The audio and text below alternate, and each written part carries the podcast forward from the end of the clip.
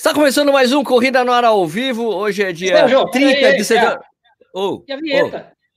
Oh, a vinheta, eu sempre, eu rapaz, sempre pô, esqueço amigo. da vinheta. Ai, meu Deus.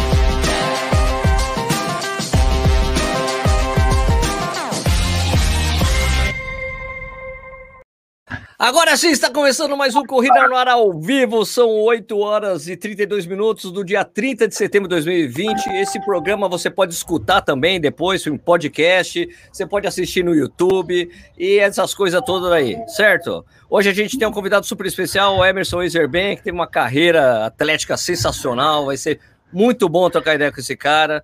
Muito conhecimento, muitas histórias, vai ser muito legal. Um prazer imenso receber ele aqui no programa. Mas antes da gente passar a palavra para o Izerben, que é uma coisa tradicional do programa, vocês Eita. também têm que falar da onde vocês estão nos vendo, que é uma tradição também do programa. Fale da onde vocês estão assistindo a gente. Enquanto vocês estiverem escrevendo aí, a gente vai falar cerveja que a gente está bebendo, que é Outra tradição. tradição. do programa. Outra Outra, tradição. Esse programa tem muita tradição. Então Muita vamos lá. tradição. É, Ricardo Nishizaki, que cerveja você está bebendo? Nossa, até gaguejou aí, né? Boa noite, galera. Ah, cerveja aqui, ó. Boa noite. Essa aqui é a última. Tá acabando, Nossa, a acabou a da Bruder. Bruder. Acabou. Acabou a minha também ferrado, faz velho. tempo, amigo. Pô, acabou, mano, acabou, mas tá aí. Pilsen gostosa, maravilhosa. Já tomei umas 30 dessa aqui, ó. Calorzão, Boa. mano. Bora. E você, Izerben, que cerveja você está tomando? Gelada. Gelada, pô. Cara, nem Beleza, sei. Meu tio deixou beleza. uma cerveja aqui, Petra, sei lá. É boa, é Petra, boa. É É uma boa. boa cerveja. É uma boa Petra é Meu cerveja. tio, meu tio teve aqui esses dias aí, comprou, ele não conseguiu beber tudo. Eu tava parando um pouco, né? Porque eu preciso diminuir a barriga. Aí tô com uns desafiantes aí na corrida. Então, mas hoje, especialmente, vou tomar porque tô com vocês. Bom, um Exatamente. prazer imenso. Bom, prazer especialmente a gente toma também contigo. Show. É, a gente vai E- fazer um esforço para beber cerveja. Nossa senhora. Tá difícil, mas a gente faz isso aí. E aí, Ó, eu, Sérgio? tô numa tra- eu tô na minha tradicional Budweiser. Budweiser. Vai. Budweiser, que eu gosto muito, cerveja que eu gosto muito, muito mesmo. Aliás, quando. É, é, hoje eu acho que é uma cena que vai se repetir menos na minha vida por causa do valor do dólar, mas uma das primeiras coisas que eu faço quando eu vou para os Estados Unidos, quando eu ia, né? Porque agora vai ser É. difícil, Vai ser ruim. era sempre comprar, ó, comprar a Budweiser origi- original para tomar, que é uma delícia também, eu gosto bastante da americana tradicional, americana original. Se bem que a original é, de, é, é tcheca, né? Eu tomei a original quando eu fui para Praga. Não, mas eu Bom. gosto da original aqui mesmo, Antártica original. Original também é, também boa. Não dá, não, dá problema, não. Nishi, então, de onde as pessoas estão assistindo a gente aqui? Ah, boa noite, galera. As pessoas estão falando de Osasco, do Imirim, de Maceió, de Curitiba, de Florianópolis, de Lagarto, em Sergipe. Tá? É, Tem gente do Brooklyn aqui, da eh, Zona Norte aqui, Brasília, o Clides da Cunha na Bahia. Nem sabia que existia o Clides da Cunha. Bem-vindo aí, Jailson. É, Taubaté. Você tá em Taubaté, né, Emerson? É isso? É, na verdade, eu moro em Tremembé, que é do lado, mas é tudo junto. É, é do lado, Tudo né? junto. É isso aí, Rafael Teodoro, que é corintiano aí, maloqueiro e sofredor, graças a Deus. É, Paraguai, português no Paraguai, Jorge Pereira, louco, mano. Bosque da Saúde, Pá, Floripa, Rio de Janeiro, Três Coroas, que é o bigodão aí, Jorge Ferrari Freitas, Nilópolis, é, Aclimação, Sorocaba, Campinas, Governador Valadares, Guarujá, Rio de Janeiro, Canoa, Sorocaba de novo. Caramba, é, é, São bom, cara. Paulo. Bom. Tá bom, Tá bom, tá tá bom. bom que tá o convidado é muito lúcido pra gente ficar enrolando ele aqui. é, não, não vamos perder tempo falando de lugar. Vamos, falar- vamos perder tempo falando do, do, do, do homem aí do, do, do- do Paraná, pô, do sul do Paraná, sei lá, ali é, é quase divisa, Santo né? Antônio, Santo Antônio do Sudeste. Quase divisa com, com Argentina ali. Isso, ele é, é- não, é tipo, é na divisa. É quase É divisa. divisa. É, a divisa é né? o Rio, tem o Rio ali do lado que do É, lado Tem exatamente. rio e tem lugar que nem rio tem. É, vai É direto. mesmo? Dá é, pra- tem lugar que a divisa é seca. Opa, que loucura, legal, rapaz. legal. É, Emerson Iserben, todo mundo conhece você, mas, mas o pessoal te conhece muito por ter vencido a São Silvestre e tal, né? É. Em 97.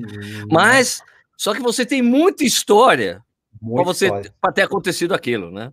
Então vamos começar com a história de como que a corrida entrou na sua vida, porque você trabalhava na roça, catava milho, fazia essas coisas, gostava de jogar outros esportes, se machucou, né? Perdeu a falange de um dedo ali e tal, e você é, exato, Aí, aí parou, rapaz, parou de jogar, jogar vôlei, né? Que era uma coisa que você gostava. E Goleiro. por que? É, você era goleiro, goleiro de futebol. é que que você sabe que quanto melhor o cara joga, mais na frente, né?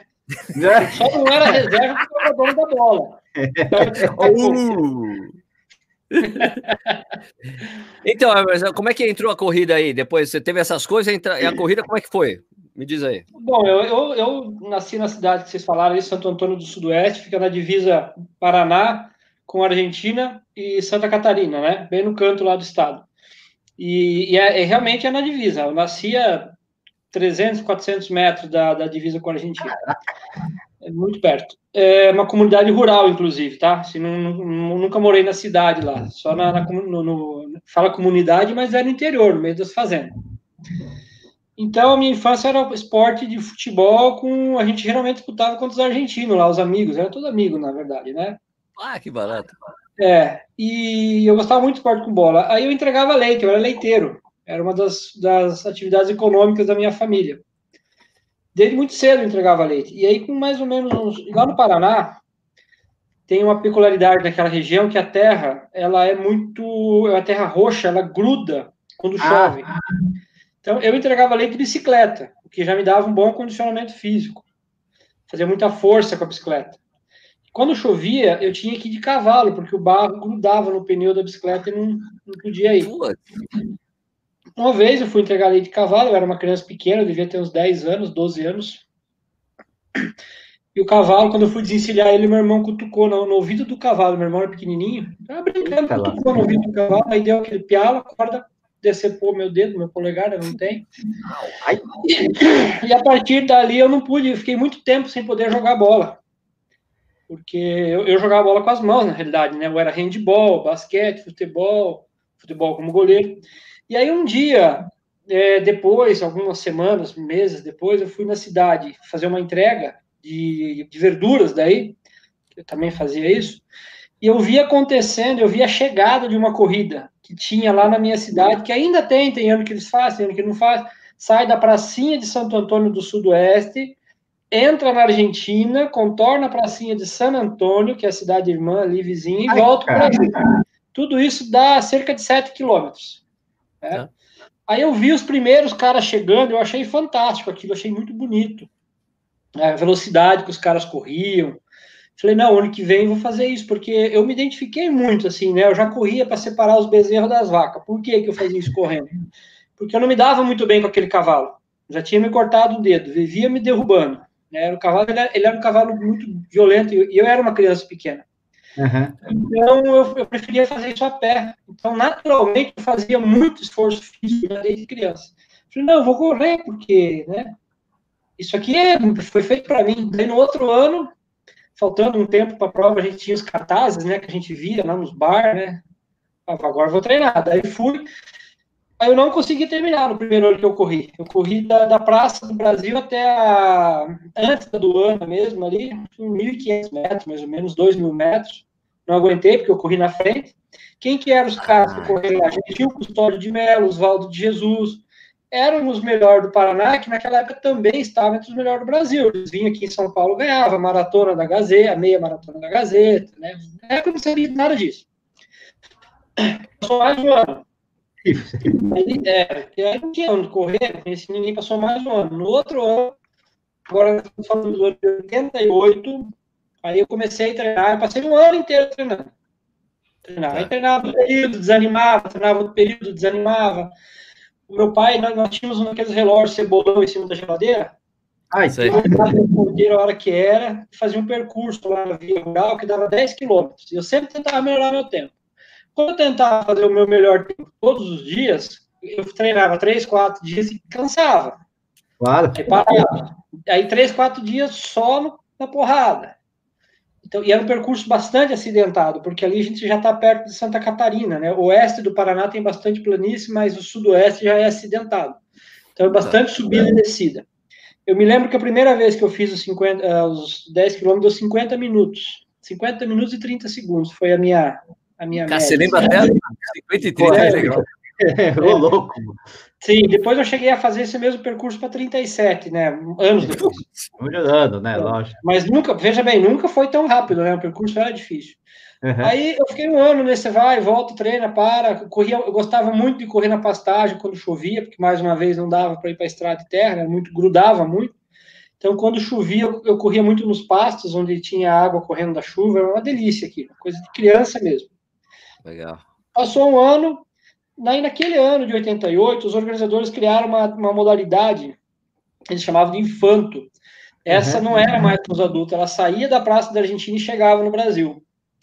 Aí essa aí, eu fui lá e larguei, feito aqueles cara que sai na frente, que a gente vê, né? Foi eu, eu era esse cara. Larguei ali, porrada mesmo, pau, pau, e não sabia nada, né? Tênis de futsal. E eu me lembro, eu comecei a liderar a prova e não dava nem 3 quilômetros, porque deu 8 minutos e pouco, nessa época eu não correria tão rápido, então não, não dava 3 quilômetros. Eu me lembro que encostou do meu lado uma moto de um, de um, rapazinho que era conhecido da nossa família, naquela época se andava de moto sem capacete, né? Sim. Ele chegou e falou, eu nunca mais esqueci essa frase, porque muitas vezes eu me lembrei dela, ele falou assim, é, Pia, não te entrega nem que te caia as calças que tu tá ganhando. nem que te caia as calças não te entrega. né? E aí eu olhava para trás, claro, vinha um, um, atleta me perseguindo ali uns 20 metros, mas ficou essa distância. E eu ganhei essa primeira prova. Depois, a gente ficou sabendo que esse rapaz, esse que foi segundo, ele era o segundo melhor do estado do Paraná. Oh, então eu já comecei bem. Aí no ano de 88, depois dessa prova, o professor da escola é, nos conversamos, eu comecei a fazer várias provas da região, no total, em 88, foram 22 corridas, no sudoeste e oeste do Paraná e no oeste catarinense, onde tinha um atleta que eu perdi duas provas para ele.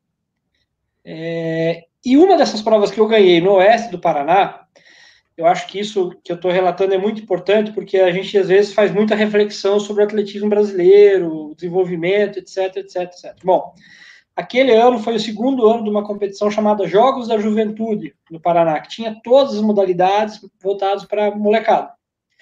E aconteceu em Foz do Iguaçu, em 88. O nosso é perto, eu só fui porque era perto da minha casa, né, relativamente perto.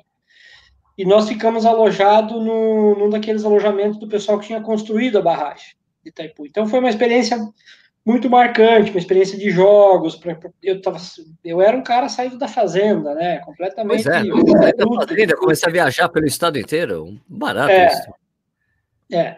Aí essa competição, é, é, claro que a minha história é feita por centenas de provas, mas eu acho muito importante citar essa, porque ela foi um divisor de águas assim tremendo para mim. O que, que aconteceu nos Jogos da Juventude do Paraná? É, o meu professor ele não sabia muito mais de corrida do que eu. Ele tinha corrido na época da faculdade dele, mas não sabia muito. E nós chegamos na pista e ficamos vendo aquela pessoal correndo, né, dando volta tal. E aí a nossa dúvida era se os 5 mil metros seria disputado na pista ou se largava, ia para a rua e voltava. Essa era uma dúvida. se fosse na pista, se era todas as voltas para o mesmo lado. Por fim, né, a gente não sabia. E a outra dúvida, assim, estava acontecendo as eliminatórias dos 800 metros, que tinha muito atleta, então, o que, que acontecia nos 800 metros? Hoje a gente sabe disso. O atleta que está ganhando a, a, a, qualificatória, ele tenta se preservar no final, ele sabe que vai classificar os três. Segura, Ele segura, deixa o outro passar, ele tem que chegar entre os três. A gente não conseguia entender aquilo, por que, que nos deixava os outros passar, e essa era a minha terceira dúvida. Bom, o meu professor falou assim: olha, vai lá naquela barraquinha, que era onde tinha a secretaria da competição, e pergunta para aquele cara, porque ele não foi, né? Ele mandou eu. é bom o negócio. Vai lá você, vai. Vai, ah, vai, o, o Luiz Bernardo foi, que Bernardo foi fantástico na minha vida, uma pessoa que tem muito a agradecer, mas essa passagem a gente tem. Bom, quem que estava na barraquinha lá na, na secretaria da, da competição. O cara que era presidente da Federação Paranaense de Atletismo, que era o Martinho Nobre dos Santos. O Martinho, Martinho. depois foi para a confederação, é um cara, para eu me dou super bem com muita gente, e com ele não é diferente. Na verdade, é, me dou bem com quase todo mundo. Com ele, nunca tive problema. Mas ele é um cara muito conhecido por ser assim, extremamente curto e seco, né? Pô, você não sabe. Né? Se fosse hoje, se eu soubesse a fama que ele tem, eu não iria perguntar para ele, mas eu não sabia. Eu fui perguntar para ele. eu, os 5 mil metros vai ser todo aqui na pista, corre para esse lado que você está vendo, os caras correr. Tá, mas e por que estão deixando o outro ganhar? É porque aí acho que ele começou a estressar já, porque hoje não vale nada, o que vale é amanhã. Que é a semifinal. Só, só para esclarecer, o, o, que o Isabenta falou, Martinho foi, é, ainda é presidente da. Não, ele saiu, já não é mais presidente da Confederação Brasileira de Atletismo, né? Esse é por causa do. Ele nunca foi, ele era Martins chegou a ser presidente, deu, ele, ele chegou a ser o presidente, né? Mas daí acabou, acabou saindo por causa de, de uns problemas, né? Que teve. Que Olha, teve eu não de... sei ao final agora como é que foi, mas ele era até uns anos atrás aí lá da federação, né? Saiu do Paraná e foi para ficou muitos e muitos anos. Foi para Manaus, ele, né? Então, ele pegou, ele virou presidente depois do Gesta. O Gesta foi presidente durante muitos anos. É, daí, e antes do Toninho, provavelmente. É, e daí, é, é ou, ou não? O Toninho, eu tô ser. confundindo as bolas. Eu tô confundindo não, as bolas. Ele, era da confederação, da alta cúpula, não sei exatamente os cargos, porque eu depois uh, teve um período aí no, no, por volta de 2010, aí, dois, depois que eu parei de correr para frente, eu me afastei de tudo, né? Sim, Agora tá que a gente tá. Mas enfim, voltei pro meu treinador, falei, cara, é, é aqui na pista mesmo, corre pro lado tal, e hoje não vale muita coisa, o que vale é amanhã. Aí eu fui correr com um tênis enorme, bem maior que o meu pé e tal. O, venci a prova, corri 16 e 40 na pista de carvãozão, de saibro, né? Bastante areia. Eu tinha aí 15 anos. Não, 15 anos? É, 14, 14 para 15 anos. 14 para 15 com 16, 40. É. Mamma e, e, assim, eu na época, né, eu, se, eu sempre tive muita espiritualidade, essa coisa toda. Corri com o santinho que a minha mãe me deu na mão tal.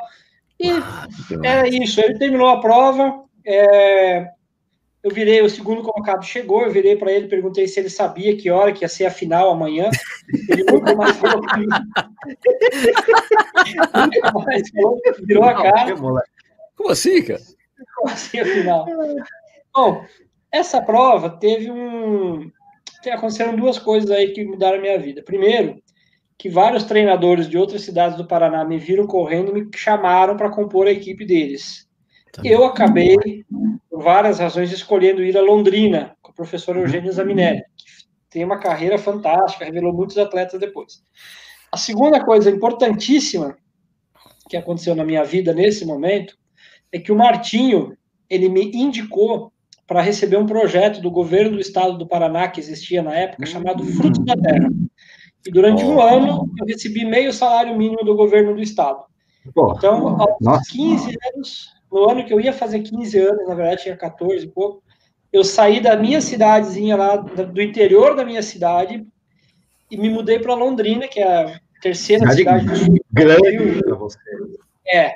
E aí aconteceu um negócio espetacular, porque eu fui treinar com grandes atletas que tinham lá na época, e recebi esse auxílio do governo do estado. E o Eugênio era muito batalhador, a gente conseguia bolsas de, patrocínio com empresas locais, então comecei a ter patrocínio. Eu fiquei maravilhado, eu vou ganhar dinheiro para correr, cara. Aí, legal, pô. É agora. E, e, em Londrina, pra você ter uma ideia, é, quem estava em Londrina naquela época? O, Coquinho, o Marconi, Coquinho. sabe? Sim, é, sim, o Marconi, corria na época ainda. Ele corria na época ainda. Ele tinha uma equipe muito forte lá, de atletas que treinavam com ele. O, o Antônio Carlos Gomes também, treinador da Cleusa do Meu, do Silva, sim, sim. também, muito, muito forte lá. E o Eugênio estava formando um grupo muito forte de molecada nova, como eu, por exemplo. Até, né? E eu era um cara muito intrometido. Eu ia fazer os meus treinos com a turma do Coquinho, eu ia treinar com o pessoal do do, do, do Antônio Carlos. Quem que era o atleta do Antônio Carlos, por exemplo, que eu queria treinar com ele? O, Silva, o Antônio Silva, que foi sexto na São Silvestre. Sim. Naquele ano ele, ele veio a ser sexto na São Silvestre. O Turrinha, que hoje vive na França, Antônio Carlos Vicente Neto, correu 13,45 no 5 mil na época. Eu queria treinar com ele. Queria colar nele, né? Então, assim, eu cheguei em Londrina eu tinha a minha melhor marca era 16 e pouco nos 5 mil, mas eu fui treinar com esses caras. Então, uma vez eu fui fazer um percurso longo lá atrás da Universidade de Londrina. Não era dois, três caras. O, o Coquinho tinha uns 20 e poucos caras saía correndo. Galera. Esse vídeo que a gente vê da, do Quênia, sabe? Sim, sim, sim. Muito cara bom. E a gente foi fazer um percurso de 16 quilômetros lá, que eu lembro que eu consegui terminar com eles, e depois eu fui urinar e saiu sangue, cara. Nossa, se matou. O, né? Coquinho, o, o, é... o, o, Coquinho falou que nessa época ninguém conseguia treinar leve, né? Diz que sempre no final do treino tinha disputa, não é isso? É. Sempre era é, disputa para quem chegava primeiro. Mesmo sendo treino leve, os caras se cacetavam no final. É. Ninguém aguentava no final, né? Não, não tinha, não tinha refresco. E a gente, eu, eu na verdade, isso, essa mentalidade, ela compôs a minha, a meu jeito de ser por muitos anos, né? Quando eu cheguei em São Paulo, é, fiquei em Londrina quase dois anos. Aí vim para São Paulo, aí fui campeão brasileiro juvenil. Tem um recorde, recorde juvenil dos 5 mil até hoje, não é isso? Então, naquela, naquela época, é, a categoria juvenil, ela, ela era os três últimos anos é, antes de você fazer, acho que 19 anos. Se não me engano é isso. Depois mudou, agora são só os últimos dois. Agora você tem a categoria menores, que uhum. vai até que é o sub-18, aí tem o 18 e 19. Então, naquela época, não, naquela época entrava mais um ano, era o terceiro. Então, no meu primeiro ano de juvenil, eu fui campeão brasileiro com 14,48. Então, é, foi, foi, lá em Presidente Prudente, peguei seleção nacional e fui disputar uma prova na Sul-Americana na, na, Colômbia, onde fui prata nos 5 mil metros, se não me engano. Então, é, aí é, vim para São Paulo, e aqui em São Paulo o pessoal falava, ah, esse, esse alemão aí, ele é da escola dos paranaenses, que é tudo esse louco. alemão aí? Esse alemão, é. E a escola dos paranaenses, que é outra coisa que, que é forte mesmo. É, não, porque na verdade tem um componente importante aí, né? Porque o meu pai fala que não adianta você teimar com o alemão, porque o alemão é mais teimoso. Então é perda de tempo. você fica teimando com o alemão. E, e aí eu vim para São Paulo, em São Paulo eu vim para uma equipe que era o, o berço ali, o, era o embrião do que veio a ser depois a maior equipe do Brasil, né? Que a gente, eu fui morar lá em Cosmópolis, que é uma cidade perto de Campinas, onde tem uma usina de açúcar.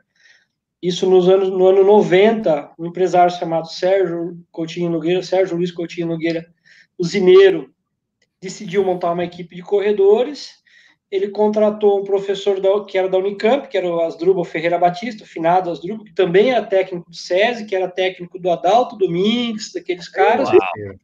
E, é, ele treinava esses caras no começo dos anos 90, e o, o empresário foi ali, ele morava ali no, no, bairro do lado de, no Barão Geraldo, do lado do Unicamp, falou, vem treinar minha equipe também. E aí o Asdrubal, o finado Asdrubal, começou a dividir o tempo dele entre o SESI e Santo André, onde tinha o Adalto, o Clodoaldo, o Passarinho, todos esses caras, e a equipe nova lá.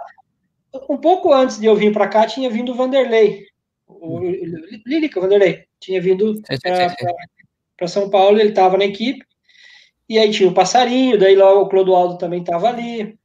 Então, assim, eu já cheguei para treinar com esses caras, né? O Clodoaldo Lopes do Carmo, né? Hoje treinador, foi finalista olímpico dos 3 mil metros. Exato.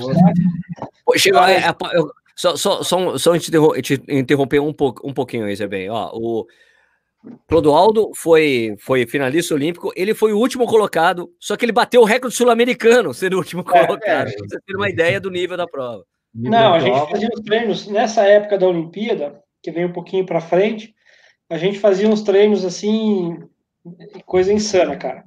Porque o que, que aconteceu ali? Eu passei a treinar com o Asdrubal, né?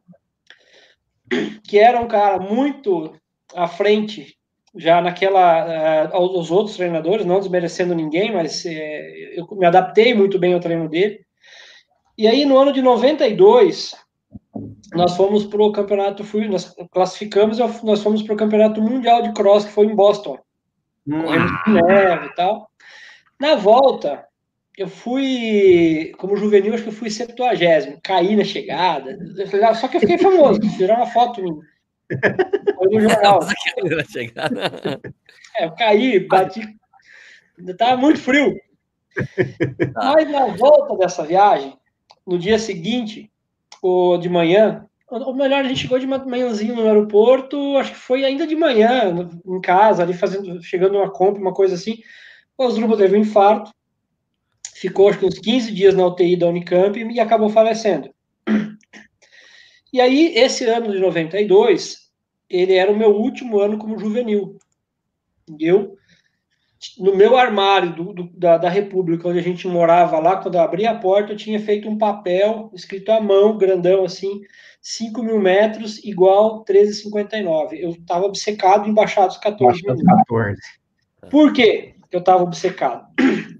Porque, bom, logo que eu cheguei na Funilense, vindo do Paraná, o Sérgio mandou, o Sérgio Nogueira nos mandou para um camping em Arequipa, no Peru, onde eu fiquei ah. com o Passarinho, com o Adalto Domingos, com o Clodoaldo. É, foi um intercâmbio que o Brasil fez na época lá. E o, o Valdenor e o Clodoaldo, eles tinham uma pirraça por causa do recorde dos 5 mil metros. Porque o Clodoaldo tinha corrido 14 e 13 e o recorde oficial era esse. Porém, o Valdenor tinha feito 14 e 12 mas estava com problema de documento, não, não tinha homologado. Né? Tipo, abriu. É, é o meu, é o meu. Né? E eles viviam, né? Porque o recorde é meu, não, mas não valeu. Não, é meu. Não é, é, é, Aí eu fui lá, aí naquele ano, para classificar para o Mundial, eu precisava fazer o índice, eu corri 14,8 é, já em São Paulo. Acabou a conversa. Acabou a conversa. E aí eu fiquei assim, falou, bom, no Mundial eu tenho que tirar pelo menos, né? Mais esses nove segundos para baixar. E aí o Adribo faleceu em março, e o que, que aconteceu? A, a, o técnico que foi trabalhar no lugar dele foi o Ricardo D'Angelo, que depois eu fui treinar com o Ricardo e fiz 95% da minha melhor performance com o Ricardo. Mas naquele ano, eu quis manter a linha de treinamento do, Asdrubal, né? Do Asdrubal, porque era o Mundial, eu só ia ter aquela chance, era uma única chance, era aquele dia no Mundial, nos 5 mil, tinha que acontecer, senão não ia ter outra chance para fazer. E aí, eu e o Clodoaldo, porque ele tinha essa coisa da Olimpíada, nós optamos por treinar com o Adalto Domingues, que era, naquela época, estava parando de ser treinador, comece, é, parando de ser atleta, de ser treinador. Ele tinha 12 empregos, não tinha WhatsApp para a gente conversar, era complicado. Mas mesmo assim a gente quis treinar com ele, para manter a mesma linha de trabalho. Tá, tá. E foi bom ter feito isso, porque no Mundial, que, que agora em setembro tá, acabou de fazer aniversário, de 92, eu, na semifinal dos 5 mil metros, eu precisava chegar entre os quatro para classificar para a final, e eu fui quarto. Eu corri os 13,59, que é recorde até ah, hoje. Sensacional. Quem ganhou a minha série? Um cara chamado Haile Gebrselassie ganhou a minha série. Nunca ouvi falar. Vamos, vamos com ele, pelo que eu ouvi falar. É, ele foi, foi, também. foi esse o Mundial que ele deu, tomou uma porrada no final? Isso foi, foi dois prova? dias depois. Não, não, dois dias depois dos 10 mil. Os 10 mil. Na final aí, do. Ah, tá. É, aí a final dos 5 mil, o Riley ganhou com 13,36. O segundo foi aquele é, marroquino, não sei se eu vou falar direito o nome dele, que foi recordista mundial do 1500, o Guerrush, lá, ele Guerrush. Ah, ah, é o Guerrush. É o Guerrush. É o Guerrush. É o Guerrush. cara aí foi o segundo. Animal. Tá? Nossa E eu fui décimo segundo, eu acho, oitavo, não sei, com 14 e 8 de novo, mas foi uma prova, assim, estúpida, porque se fazia uma volta para 59 e outra para 1,8. Uma para 58, outra para 1,9. E, e eu não estava Tá, entendi. Eles fizeram isso. Sacanearam. No meio, entre a, entre a semifinal dos 5 mil e a final, no meio teve o 10 mil metros.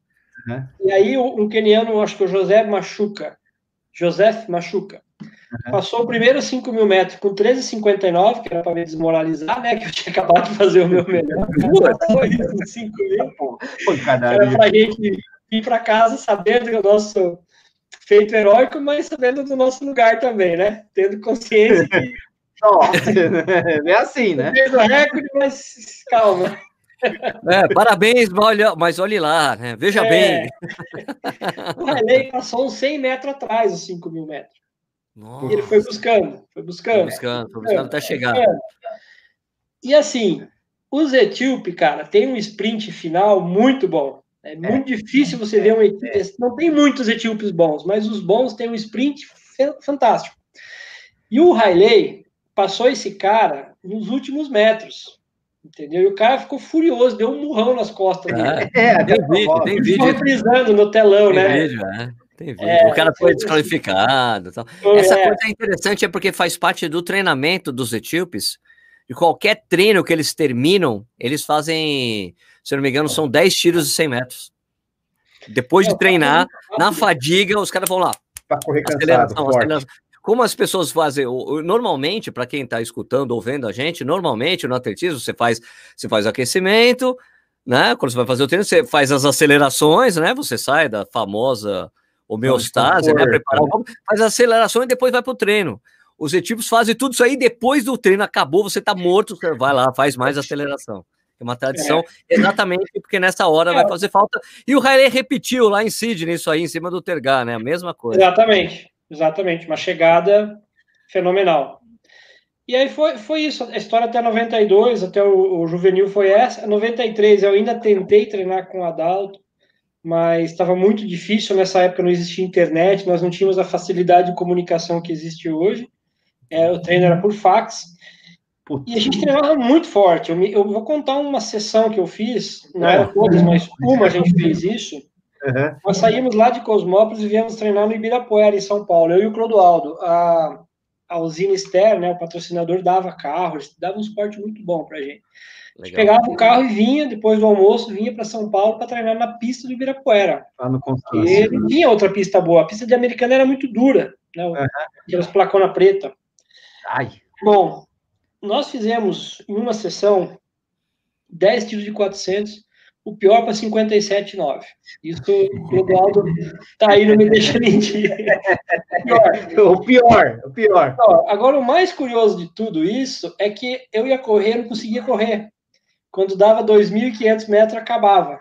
É muito curioso, né? O treinamento. Alguns é. um ingredientezinho que está faltando é, é já foi, né? É. Você vê uma potência, isso não é muita potência, você fazer 10 tiros com tudo para 57, com intervalo de um minuto. Bom, é um minuto de intervalo. Um, minu um minuto mais ativo, o, trote, o trotezinho ou parado? É, esse aí era andando. Depois andando, andando, andando. É, esse aí era andando. Eu fazia com o Clodoaldo, puxava ele, né? é, quatro tiros de mil metros para 2,30, 2,34, é umas coisas assim. ó, ó, bem, eu, eu, eu, tive o privilégio enorme de uma época aqui em Jundiaí, onde eu moro, né, que tem a pista pública de atletismo, pista de tartan, que foi reformada e tudo mais. Teve uma época quando eles, eles inauguraram a pista, veio o time do Pinheiros, do Clodoaldo, aqui ficar treinando na ah, cidade. É, eu tive esse privilégio de poder assistir. Eu chegava assim, eu chegava na pista para treinar eu chego, pô, já conheci o Clodoaldo, né? Eu trabalhava na revista Contra Relógio, né? Eu, pô, Clodoaldo, eu chego aqui para treinar. Vocês estão ocupando a pista, eu vou ter que sentar e aprender? Vou fazer isso com o meu prazer.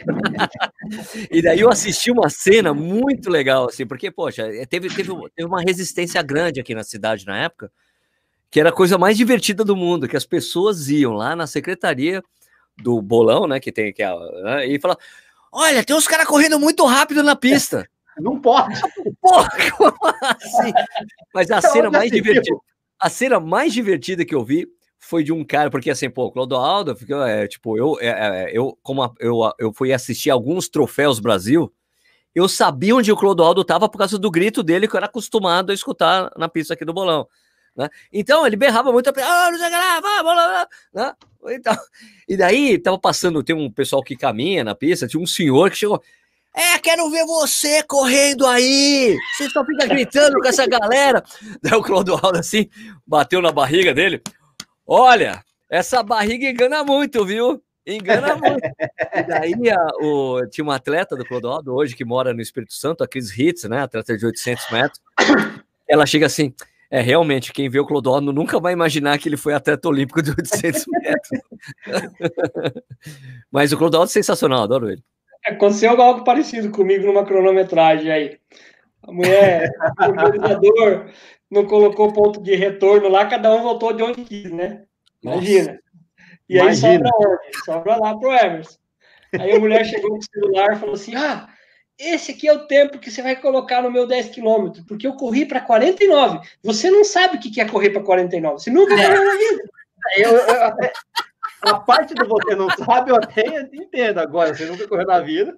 Eu, cara, porque ela terminou de correr, tá cheia de adrenalina. Minha tá senhora, minha senhora, é o seguinte. Não, vai ter é. nome. Mas sensacional aí, Emerson. Ô, Isabel, continua. Pô, tá demais essa sua história. Peraí, daí. Cara, eu, bom, eu contei para vocês aí 93, que foi um ano que eu praticamente treinei, é, fazia treinos espetaculares, né?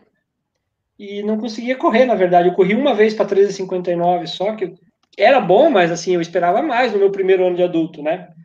Tá. Corri o meu melhor 1.500, 3,45 e só, uma vez. Uhum. Aí eu fui treinar com o Ricardo, porque ele estava lá na pista, treinando o Vanderlei, e eu e o Clodoaldo dos Estados Unidos, né? fiquei sozinho, falei, não, vou treinar com o Ricardo. E assim, as primeiras bases que eu fiz com o Ricardo, havia um treino de terça-feira, que eu demorei dois anos para conseguir terminar esse treino. É, não que eu fosse frouxo, não, é que dava muita câimbra, eu não conseguia terminar o treino. Duas horas e meia, duas horas e quarenta de pura mescla de velocidade e força. Assim, que te leva ao extremo. Então, muitas vezes as pessoas olham para o atleta de rendimento, né, e, e fazem algumas observações. O que, que, eu posso dizer de uma maneira geral, assim, é que o atleta, às vezes, né, você não sabe tudo que ele precisou passar para chegar ali, tanto financeiramente, emocionalmente, a vida dele, como é que se construiu desde a infância. Então, a gente, às vezes, tem essa... É, algumas pessoas idolatram muito o corredor, não, não vejo isso. Eu acho que o cara tem uma história que levou ele a chegar naquele ponto. Ele não é especial por causa disso. Ele tem só uma característica, né? E a gente tem que treinar, não tinha opção, cara. Era um momento, era, a vida era muito difícil. Embora eu tivesse um clube muito bom, a vida era muito difícil lá no final dos anos 80, começo dos anos 90. É, a economia do Brasil era terrível, cara. Você não tinha muita opção. Então, se era aquilo, era aquilo, né? Quantas vezes a gente ia para a corrida precisando entrar no pódio para pegar dinheiro, sabe? Então, você não tinha plano B na tua vida. Então, isso acontecia muito. E aí eu fui treinar com o Ricardo, é, 94, é, comecei, foi um ano difícil, mas teve evolução.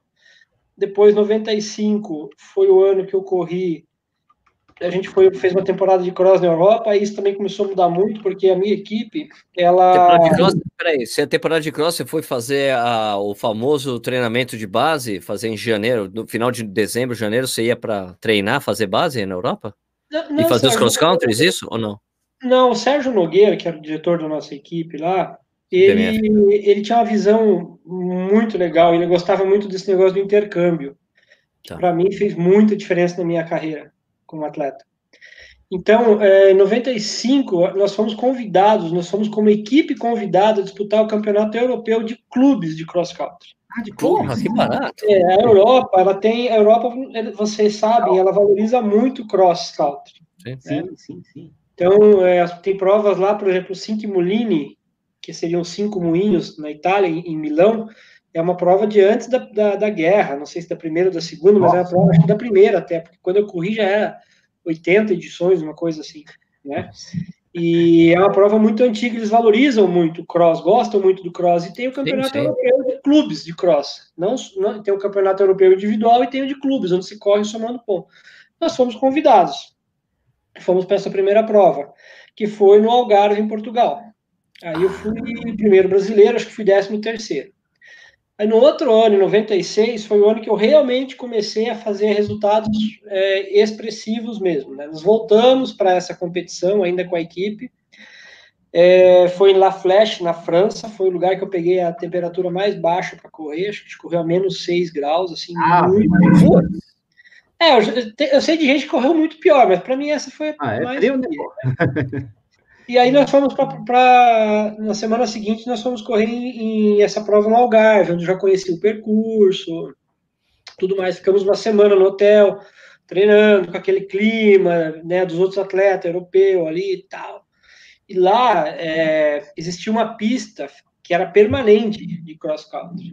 Então você pega Portugal, né? Vamos pensar de forma genérica, né? Portugal, um país pequeno na Europa, destinar um pedaço de chão para ter uma pista permanente de cross, é, dá um tapa na cara nossa aqui e fala que é, né?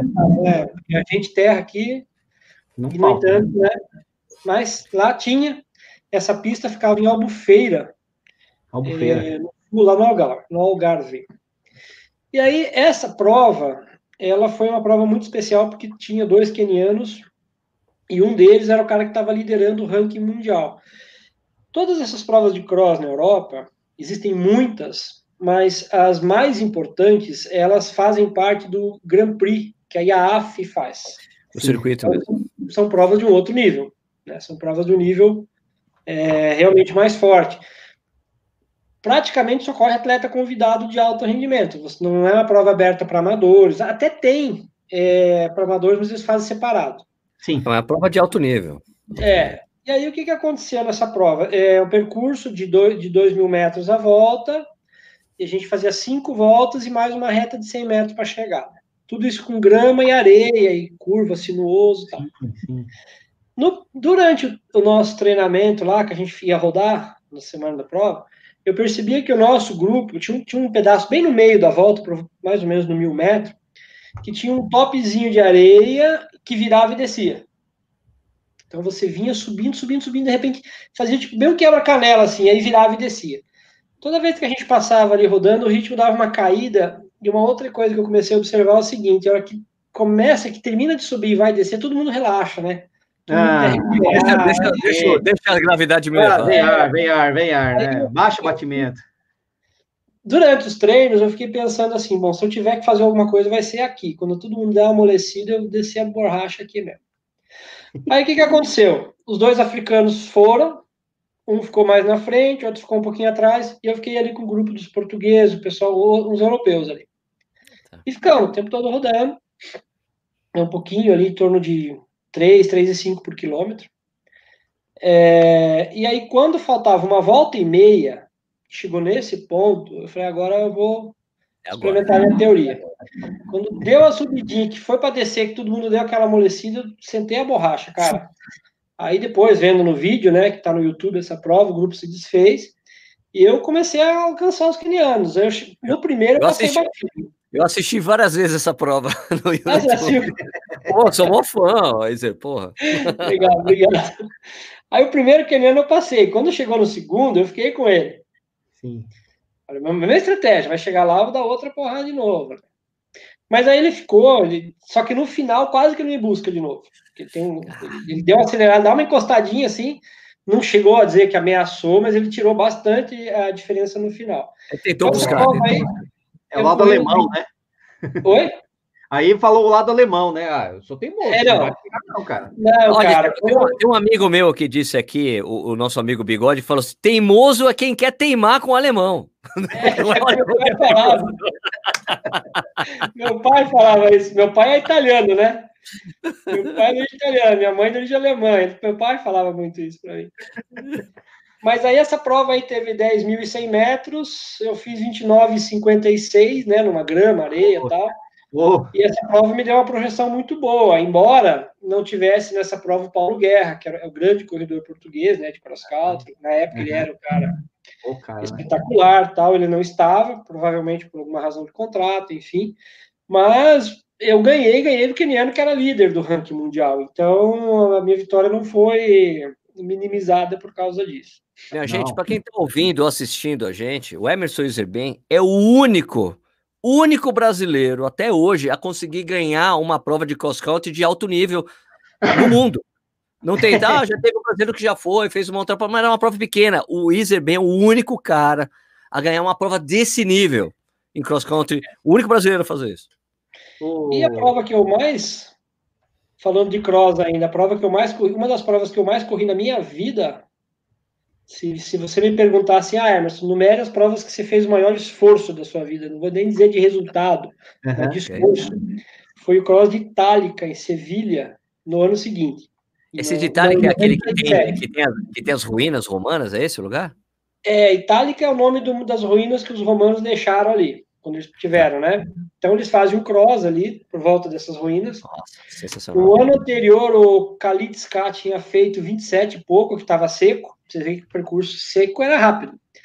Sim. Mas essa prova também está no YouTube. Essa prova, o Paulo Guerra ganhou. E assim, tem um trecho que a água vem no joelho. Oh. Tem um trecho de descida que o barro. O Paulo Guerra, cara, o bicho era fogo para correr no, no, barro, cara. Ele conseguia. E, ó, Paulo Guerra ganhou. Tinha um inglês chamado John Brown, que era muito bom, foi segundo. E o Poltergar foi terceiro, cara. Nossa. Eu fui sétimo ou sexto, uma coisa assim. Eu sei que eu vi, eu cheguei muito perto deles, eu corri. É, eu larguei muito mal. Aí eu fiz uma prova de recuperação, corri junto com, no grupo um tempo. E no final, quando eles começaram a espichar, eu sobrei. Mas não sobrei, não fiquei muito longe, e na chegada eu cheguei perto deles de novo.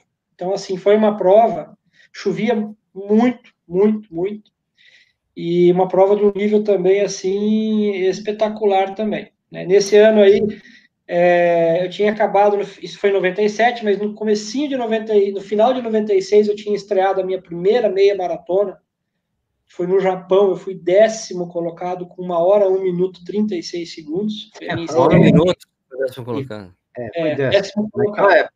Naquela época. É, prova é, espetacular também, feita para se correr rápido mesmo, né? Sim. Tudo para correr rápido e e assim, o que, que eu vou te falar? Uma prova que você entra num grupo ali. É, eu lembro que eu conversei com o Osmiro. Osmiro foi um brasileiro que correu 12 e 9 lá primeiro. Eu conversei com ele e falei: Ah, Osmiro, acho que eu vou sair a 3 e 3 e 2, 3 e 5, né? Minha primeira meia maratona. Falou: Nada, rapaz, vai no grupo, você nem vai ver que você está correndo abaixo de 3.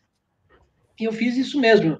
Sai um pelotão gigante, você foca ali no meio, meu amigo, baixa a cabeça e ó, quando você vê, já deu 15 quilômetros, né?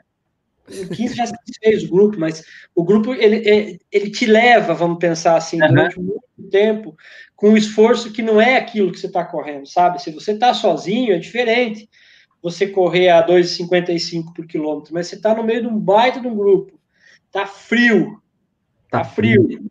É, o Japão é impressionante também, cara. As ruas, com a pessoa com bandeirinha, é um, um ânimo, um ambiente na verdade, é uma atmosfera muito favorável, né?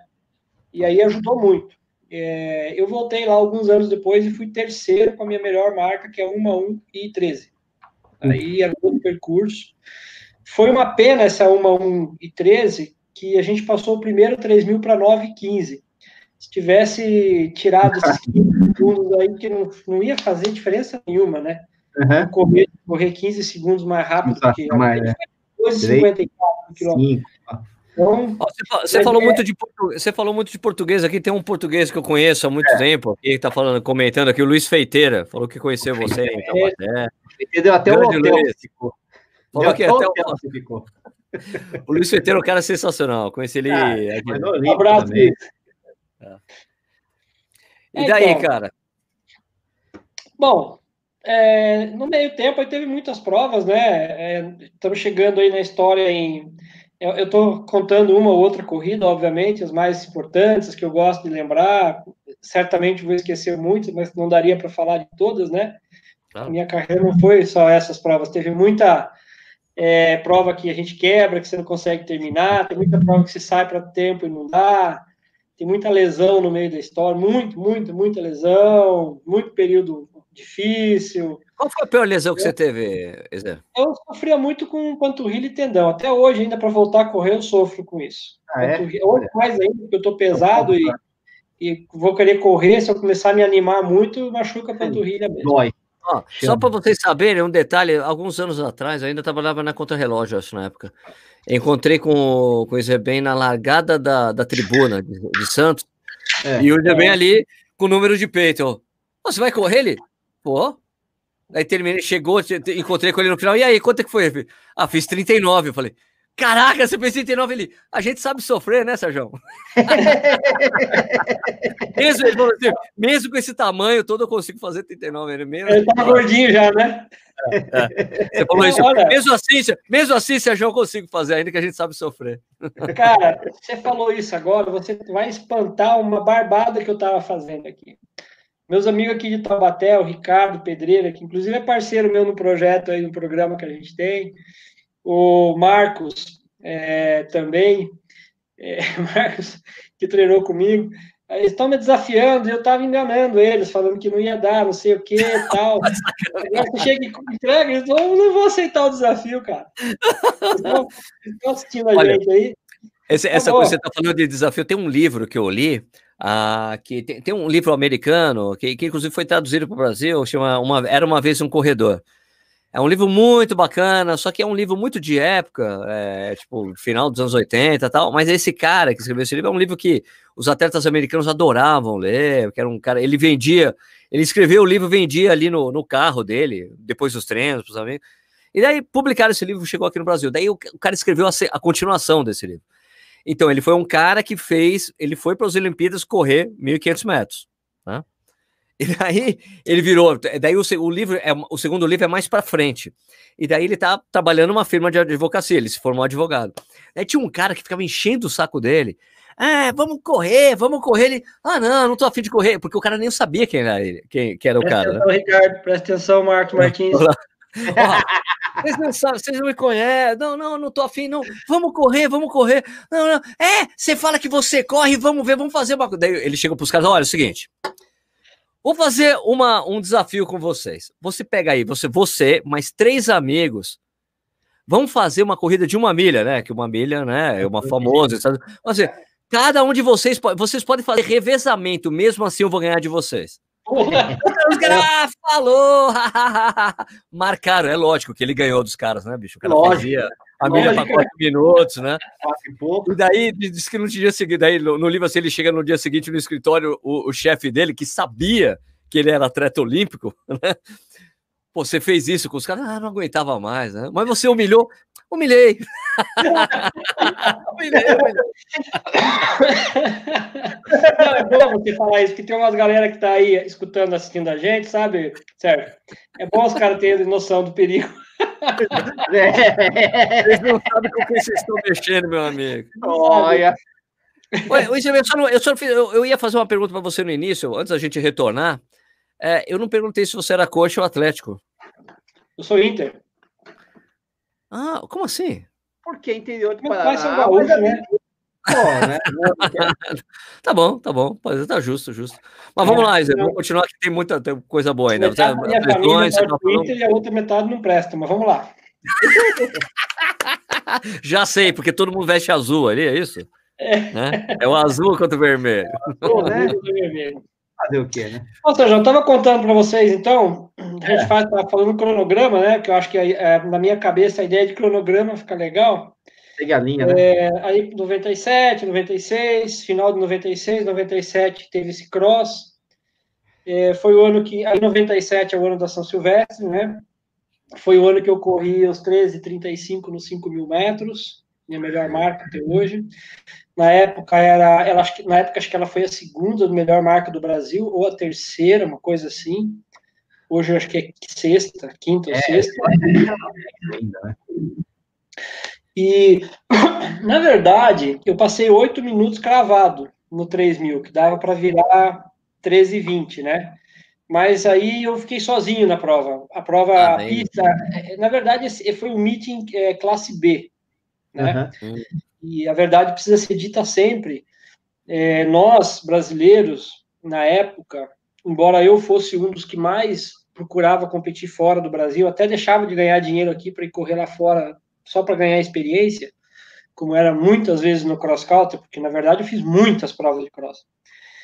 É, a gente, eu tinha muita dificuldade em ser aceito em provas de pista. A gente era entrava em hum. prova de rua, cross country, para mim era muito abertura, mas pista era muito difícil, porque é, ali em 97 você já tinha qualquer prova dessas nível A lá na Europa, e até hoje, assim, os caras saem para recorde do mundo, toda hora recorde do mundo. Na verdade, o, o, o show né, precisa disso, né? The ah. show must go on. Né? O show precisa desse tipo de coisa. Então, assim, era a gente ia para as provas de pista, é, as pouquíssimas que eu fui, era uma arquibancada com uma turma de africano lá pintado, batendo tambor pro, pro cara da África tentar bater o recorde do mundo. Né? É, é, o show da coisa, né? Precisa ter show. Então eu, eu, a gente não conseguia entrar em prova. Porque eu tinha. Eu fiz 13,35, mas até então eu não tinha 13,35. Então os caras olhavam para você e falavam assim: ah, o brasileiro tem 13,35. Tá, mas 13,35, se ele correr o melhor dele, ele vai ficar muito para trás do último. Né? A verdade é, chapéu, é, uma, é uma marca, só Deus sabe o quanto eu sofri para fazer, o quanto que é difícil. Hoje no Brasil pouca gente faz, mas a realidade é que se pegar o cenário mundial é muito fraco, né? não é nada. Sim, então, 10 km de pista, ainda pior. Eu fiz um 10 km, uns 5 mil metros, foi esse. Na semana seguinte foi uma prova em, em Donjo, é, que o Vanderlei fez o melhor 10 mil metros dele, eu quebrei saí para correr abaixo de 28 e quebrei, não terminei. E depois de 10 mil metros, teve um. A Adidas estava naquele dia, ela fez uma, uma ação que se o Haile Gebrselassie corresse duas milhas abaixo de oito minutos, ele ganharia um milhão de dólares. Ele correu oito e um. Eu, eu, eu tava correu oito e um. E os caras olhavam a pista, entendeu? Para dar umidade do ar, temperatura Sim. baixar, molhar a bandeira, nego batendo tambor na arquibancada, porque é tambor africano, sei lá. Então, assim, muito preparado para ser. E assim, a gente. E os coelhos, cara, você precisava ver os coelhos deles, os caras fazendo força na primeira volta, ele solto, né, correndo. Então, é, teve. É, a pista sempre foi muito difícil para a gente correr. É, final de 97, já se aproximando da São Silvestre, foi um ano fantástico, estava muito bem, tinha feito várias marcas boas, estava sempre correndo bem. É, naquele final de ano, a nossa equipe, pela primeira vez, ficou sem patrocínio. Mas mesmo assim, eu decidi vir treinar para Campos do Jordão, né? Sempre a equipe que bancava o aluguel da casa, tudo. Eu decidi vir igual, achava que era importante investimento, treinamento, tudo. E aí eu dividi casa com dois atletas corredores de meio fundo, o Márcio Cruz e o João Leite. Os caras eram meio fundistas, né? Provas mais uhum. rápidas do que a minha. E na outra casa estava o Vanderlei Cordeiro, que, que a gente treinava com o Ricardo, o mesmo treinador, e o Eduardo Nascimento, que era o recordista brasileiro da meia maratona. Tinha corrido uma hora e 30 segundos. Então, assim, o nosso grupo de treinamento basicamente era esses cinco caras, né? E eu fui final de outubro para Campos do Jordão. E ali nós ficamos cerca de é, acho que oito, sete oito semanas treinando. E assim, é, os treinos rápidos, os dois meio fundistas me, né, era fulminante. Não fria para acompanhar os caras, mas eu ia. Os treinos longos de resistência, o Vanderlei e o Eduardo também. Putz, então, assim, se você não quisesse ficar para trás, sempre tinha alguém te tirando na zona de conforto, sabe? Sim. Por um lado ou por outro. E o treinamento foi esse. No final de novembro, é, o Brasil tinha, teve, tinha um convite para disputar o Ekiden no Japão. Ah, tá. É, que eles mandavam um convite para todas as federações onde tinha colônia japonesa. Eu acho que era essa a história. Tá. E aí a gente foi disputar esse Ekiden na cidade de Shiba. Eu fui disputar três vezes esse Ekiden aí. Ah, que legal. E aí foi assim, foi o primeiro. A gente foi disputar essa prova. E eu adoro o Japão. Eu corri cinco vezes no Japão, né? Eu corri três Ikiden e duas meia maratona lá. Duas vezes a meia maratona de Tóquio. Adoro. E aí eu abri. Eu, na composição da equipe, eu era o cara que abria. Então eu corri 10 mil metros, largava na pista, dava uma volta, quase duas voltas, saía. Percurso espetacular. E planíssimo, frio. E assim, como eu fui o cara que abriu, eu tava junto com todo um grupo correndo junto ainda, sabe? Diferente dos outros Sim. que pegaram depois, que aí todo mundo, aí no final dá aquela esparramada, todo mundo corre sozinho, mas eu corri com o grupo, do japonês, África do Sul, é, quem mais? Tinha mais umas, quem era uma equipe convidada também estava lá. E aí no final, né, nós passamos 13,59 a 5 mil, no final eu dei um sprint faltando aproximadamente 1.500 metros, os meus sprints eles eram mais longos, assim, não eram tão de último, né? Tá. E foi, foi, foi, eu consegui correr 27,59 oficial. Uau! Uhul! Eu entreguei em primeiro. Entreguei em primeiro para o Vander. É, aí a equipe do Brasil se manteve ali em segundo lugar, depois ele perdeu a posição, caiu para terceiro. Nesse dia, foi a primeira vez que eu, um, um, cara que veio, que veio a ser depois o melhor corredor brasileiro da história, na minha opinião, que é o Marilson, nesse dia foi a primeira vez que eu vi ele fazer um resultado que me chamou a atenção.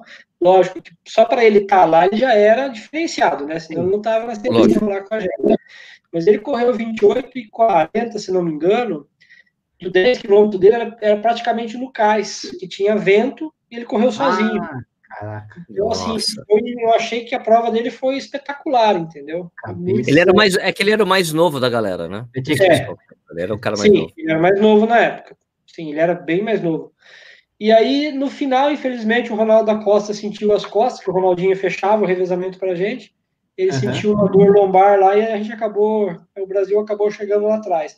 Mas individualmente eu ganhei, né? Tinha até até esses dias estava aqui. Que equipe ruim essa, hein? Emerson Zerben. Peraí, Zerben, Vanderlei, Ronaldo da Costa. Que, que, que equipe horrível essa.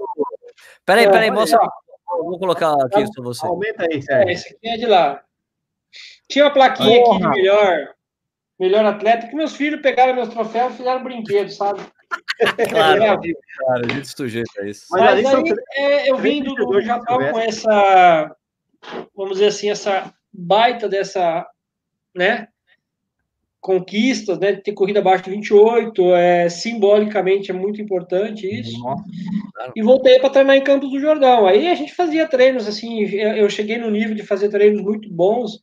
A gente fez é, dois tiros, por exemplo, de 5 mil metros para 14,40 no barro da pista, na lama, a 1.600 metros, né? Então, é, foi. E, e, assim, outra coisa também que aconteceu naquele finzinho de ano, aconteceu uma coisa incrível, né? Para mim, pelo menos. Para o Vanderlei, nem tanto. Mas eu nunca subia melhor que o Vanderlei em subida. Nunca corria melhor que ele. Uhum. E ali, no final de 97, eu comecei a subir melhor que ele. Nos olha, treinos. Olha, é, olha, é engraçado, porque ele é um cara que sempre subia melhor. Lá, em, lá no, em Campos do Jordão, nós íamos muito treinar no Horto, no Parque Estadual, e tem uma estrada lá que sai em Itajubá, sai no sul de Minas, uma estradinha ali dentro. Certo. E mais ou menos com 7 quilômetros de percurso, tem uma subida que dá 2.400 metros. É uma serrinha mesmo. Uhum. E essa serrinha aí, a gente tinha uma tradição. Sempre quem chegava lá em cima primeiro dava um grito, né? é, corredor é tudo louco, né? Tudo louco, pô. Ah! É, é, é tipo o que eu faço com o Sérgio no Japinha. Né? O cara já chegou lá em cima. E o, e o, e o recorde do Vanderlei era uns 30 segundos mais rápido que o meu naquela subida ali. Ele Caraca. sempre abrir. Né? Aí eu era bom de descida, por exemplo. Mas enfim, era uma época que a gente treinava muito forte, fez, não foi só esse treino, né? Aí naquele finalzinho de ano, eu não iria nem correr a São Silvestre, porque a gente estava sem grana, sem patrocínio. E aí o meu treinador, o Ricardo, ele me ligou e falou: Ô, Alemão, se você não quiser correr a São Silvestre, não tem problema. Porque a gente sabe que se você não tiver entre os cinco, não é nada. E eu sei que precisa ganhar dinheiro, se você quiser correr em Avaré, né? Um ano antes eu tinha vencido em Avaré, eu ganhei uma grana. Avaré também tem, não sei se todos sabem, mas tem uma São Silvestre, agora não é mais São Silvestre, mas tem uma prova lá no dia 31 que paga um dinheirinho bom. Falei para ele, olha, eu vou correr em Barueri, que é no dia, era dia 22, 23 de dezembro, que é uma pedreira Silveira, né? de Barueri. São Silveira, né? Não é São Silveira. São Silveira, São Silveira, no Jardim Silveira, uma prova até é. curta, mas assim, muito dura. Criminosa. criminosa.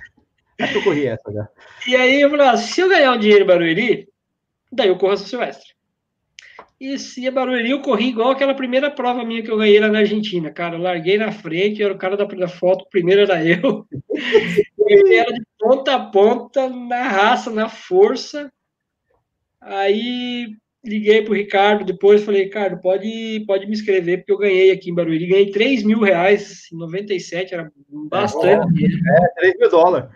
Era 3 mil dólares, verdade. Mil dólares. Vou pagar as contas, deixar tudo em dia e vou para São Silvestre. Né? O Márcio Cruz, que era o meio fundista que tinha ido para Campos do Jordão com a gente, morava em Limeira e ele tinha passado um tempo nos Estados Unidos e começou a, aprender a fazer massagem e tal. Eu fui lá, Márcio, faz uma massagem aí que eu tô quebrado, cara. Aquela descida de Barueri me arrebentou. Aí o último treino forte foi no dia de Natal, cara, no dia 25 de dezembro. A pista lá do 15 de Piracicaba estava fechada, porque era dia de Natal. Lá em Piracicaba tem uma escola de agricultura chamada Exalc. Peraí, peraí, você está falando errado o nome da cidade. É Qual é Piracicaba. Ah, obrigado. Obrigado, ah, obrigado, obrigado. Já mudei o sotaque de volta já. A Exalc. Eu já, eu já treinei na Exalc com meus amigos de Piracicaba. Tem uma volta de asfalto na frente que dá 860 metros. E eu medi na, na, na treina, com cuidado tal. Na época não tinha GPS. Tá. E aí eu falei, bom, eu tinha três tiros de 3 mil metros para fazer. Era o meu último treino na Estação Silvestre, forte, né? Depois tinha uma solturazinha e tal. Eu vou fazer na Exalc, lá no asfalto mesmo. Aí eu fui lá na, na, manhã do dia 25, era manhã do dia de Natal, alonguei, tinha uma árvore lá, me pendurei na árvore para sei lá o que tinha na cabeça. Eu fiz três tiros de 3 mil. Eu fiz os três tiros de 3 mil é, para 8,30, cravado, os três. Bati os três 8,30. Pá, Beleza. pá, pá. Beleza. Reloginho. Aí Teve um cara, eu não vi a cara desse, desse cidadão assim, eu queria muito ter visto. Teve um cara que eu me lembro, uma hora que eu passei, ele estava passeando com a família. Não, lógico, só acho engraçado. Imagina, eu falo, nada, mago nenhuma, bronca, nada. Mas eu acho engraçado que o cara falou assim: o que, que esse louco acha que vai ganhar São Silvestre de certo? Porque, assim, para uma pessoa que não é do meio, ver alguém, igual a pista aí de Jundiaí, ver os caras correndo rápido, falar, pô, o que esse cara quer com esse negócio, né? Para que é isso? Porra, né? Tá se achando profissional. É, e a Exalc lá, ela é quase um Ibirapuera, assim, vai, o pessoal vai lá caminhar, fazer atividade é, física. Não, tem, sabe que tem uma vez, todo primeiro domingo do mês, tem uma, uma, uma corrida de corta-mato na Exalc, que acontece ah, é? há anos e anos e anos, ininterruptamente. Todo primeiro domingo é, do mês. Vamos combinar um dia da gente ir lá, Iser? Vamos, eu tenho amigos lá fantásticos. Tem um chamado Fechou. Bully, que depois da São Silvestre ele ia lá e ficava se pendurando na árvore para ver se ficava bom. é, é quando, acabar, quando, acabar, essa coisa, a pandemia, a gente combina, Iser, da gente, gente correr a mata da Bom, aí fomos para a prova, né? Vamos chegar no dia de ir para a prova. Na verdade, uns três dias antes da São Silvestre, alguns dias antes, aconteceu uma outra coisa também que fez uma diferença muito grande, que foi espetacular, né? O meu tio que teve aqui, ele trabalha de guia lá em Foz, ele fala que os paraguaios falam espetacular. Tu quase arremedando. Espetacular, espetacular. espetacular. Paraguai. E eu fui comprar um jornal, porque na época a gente lia jornal impresso, né, pessoal? 97. É, então, é, e os caras estavam comentando assim: ah, hoje chegaram aí 17, 18 africanos que vão disputar São Silvestre, chegou o Poltergar, os brasileiros com isso realmente não têm chances, porque a, o time da África, o time do Quênia venceu tantas vezes, o time dos brasileiros venceu tantas, né, a seleção dos brasileiros. Aí eu comecei, cara, a interiorizar. Isso tem uma coisa de psicologia, que eu, isso é uma outra coisa que eu carreguei comigo a vida inteira que era assim, igual eu contei para vocês aqui do meu último ano de juvenil. Eu sabia que eu só ia ter uma chance. Então, quando chegou lá no dia que deu hora de dar a largada, cara, aquele momento é mais, o momento mais importante do mundo, da minha vida, para sempre e agora, porque o depois vai ser depois. Então, assim, eu não me permitia amarelar, cara, porque eu sabia que eu não ia ter outra chance, nunca mais, o tempo não volta, né? Então, é, eu toda vez que eu entrava numa prova que eu estava em boa forma física, Cara, a gente, a gente tinha uns medo também, né? Eu, eu com o Vanderlei, com o Eduardo, a gente falava muito assim, ah, agora nem que eu morra, nem que eu morra, é, agora e, é, e vamos fazer. Então, aí o que, que aconteceu? Eu, eu vi esse jornal, esse negócio, e eu comecei a criar na minha cabeça a fantasia de que eu, é uma fantasia, porque São Silvestre é uma prova individual, e eu criei uma fantasia que eu seria um representante do Brasil na prova, né?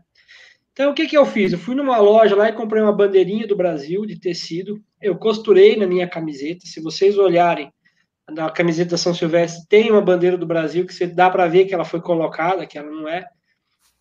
é. Outros atletas tinham uniforme igual ao meu, que não tinha bandeira, que era da ASICS, que patrocinava a gente naquela época. Eu colei essa bandeira do Brasil e falei: não, aqui eu sou Brasil.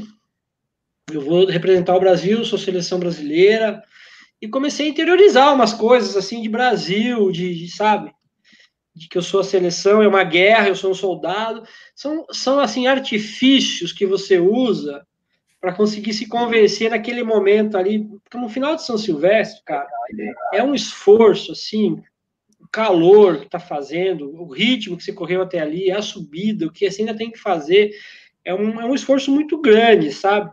Então eu fui com esse ar para a prova, eu fui com essa cabeça para a prova. Ao mesmo tempo, eu conseguia relaxar muito fácil também. Até hoje eu tenho uma técnica para dormir que eu, eu deito e durmo em 3, 4 minutos, eu estou dormindo. Eu, eu acho isso muito importante, né? o atleta ter esse comando é, emocional, porque se você fica pilhado, puta, você não dorme, aí é pior ainda, né? Então você tem que desenvolver, e não, e não, é muita fórmula isso, sabe? Cada um tem que buscar um jeito seu para fazer isso. Infelizmente, não dá para reproduzir, eu acho. E eu cheguei lá, nós chegamos lá na, na, na região da Paulista, o, o, era o carro lá da usina, então, por ser da usina, era das indústrias. Então, fui lá para a Fiesp, estacionou na Fiesp, e tem vários estacionamentos, níveis é, subsolo, e os dois, três para baixo lá, eu peguei, eu lembro que tinha um, um pedaço de papelão no, no, no porta-malas do carro, eu deitei no chão, dobrei minha calça. Cara, eu dormi de sonhar ali à tarde. O Vanderlei também a chegada da feminino, que foi a Marta, né? Marta Tenório, que ganhou, se não me engano. Aí acordei, fomos aquecer ainda com aquela preguiça de quem acaba de acordar. E aí fomos para a largada. Chegou na largada, a volta era muito grande, eu tive que pular a grade. Não, não... As histórias. Aí, cara, encontrei um amigo de infância lá de Santo Antônio. Ele me cumprimentou. Eu falei, ô, Valtur, depois na, na prova a gente conversa, que agora não dá. Nunca mais falei com o cara. Cadê? é. Aí a prova, como é que foi? Bom, na descida da Brigadeira, eu encontrei o Ramala, porque eu não tinha ficado no hotel. Hendrik né? Ramala, África do Sul. Hendrik, é. O, o Hendrik era um cara, assim, muito amigo meu, né? Eu uhum. até preciso fazer um esforço reencontrar ele nas redes sociais, porque ele era um cara que a gente, nas provas de cross da Europa, a gente sempre ficava no mesmo quarto, quase ah, sempre, saía para beber junto coisa, depois. Coisa de país de terceiro, olha, eu vou, eu vou te dizer uma coisa, coisa de país de terceiro mundo mesmo, cara, porque todo sul-africano que eu conheço eu fico amigo, cara, porque os caras são é. muito gente boa, tem uma coisa muito... muito não, ele fazia umas palhaçadas, cara. Ele entrava no quarto, começava a gritar para mim assim: African Man, African Man. ele risada também. Você consegue ver ele fazendo isso mesmo, né? Parece que é o estilão dele. hoje ele fazendo isso, cara. outro cara também que eu, que eu ficava junto era o Domingos Castro. Até hoje, Castro, né? conversei um tempão com ele no, no Skype, ele tá em Angola. O Domingos entrava no quarto e aí, tudo bem? Como é que tá? E aí, tá, tá, tá. Na época, né? Não imaginava. Depois eu, eu fiz faculdade, fiz fisiologia, depois tudo. Ele pegava uma fita, cara, de adesiva, ah. e toda a cortina onde tinha uma fresta de luz, ele ia fechando. Ah, cara. O quarto ficava no meio, colocava legal. fita na mesinha, blackout para poder, poder conseguir dormir cara, bem. Zero luminosidade, cara. Zero. O cara, toda a prova ele fazia isso. E eu sempre, até hoje, eu, eu é, faço isso, né? Minha esposa até às vezes que dormir no escuro absoluto, né? É. Então, na descida da Brigadeira, eu estava falando, eu encontrei o Ramala, cumprimentei com ele, falei, ah, depois a gente toma uma, depois a gente toma uma. Ficou combinado essa aí também. não foi naquele dia, foi depois. No meio da São Silvestre, no meio da, da descida da, da Consolação. a Beer Laser, a Beer Laser, ok, ok, ok. Beer Laser, ok. Tá liderando aquela porra lá. É, porque na descida, né? É, descida, todo mundo, descida, batimento. Porque, na realidade, assim, a descida da São Silvestre é o momento que muitos brasileiros perdem a prova ali. Né? Exato. Né? E graças a Deus eu, eu tinha percebido isso e conversando com o José João, inclusive, ele me falava dos treinos que ele fazia para se preparar para a descida. E eu fiz algumas coisas assim. É muito difícil você treinar para a descida. O risco de lesão é altíssimo.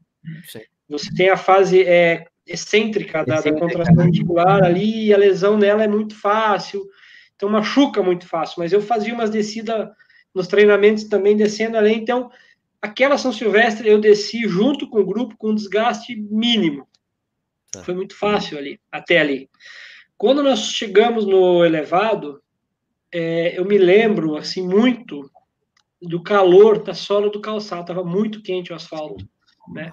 Porque à tarde o sol ficou o dia inteiro aquecendo, né? Aquecendo o asfalto, né? Diferente de, de manhã, que acabou de nascer. De manhã não por mais que o sol esteja forte na pele, mas não o sobe, né? não esquentou ainda. Não sobe, isso que é o negócio, né? É, então eu me lembro daquele calor.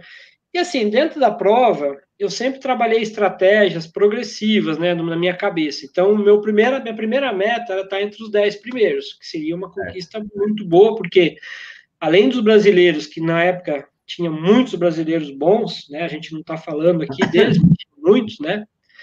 É, tinha 16 ou 18 africanos, né? Tinha o Orco Biquila, cara, o Orco Biquila correu. É, o Fita Baeza, é, os caras né? olímpicos, né?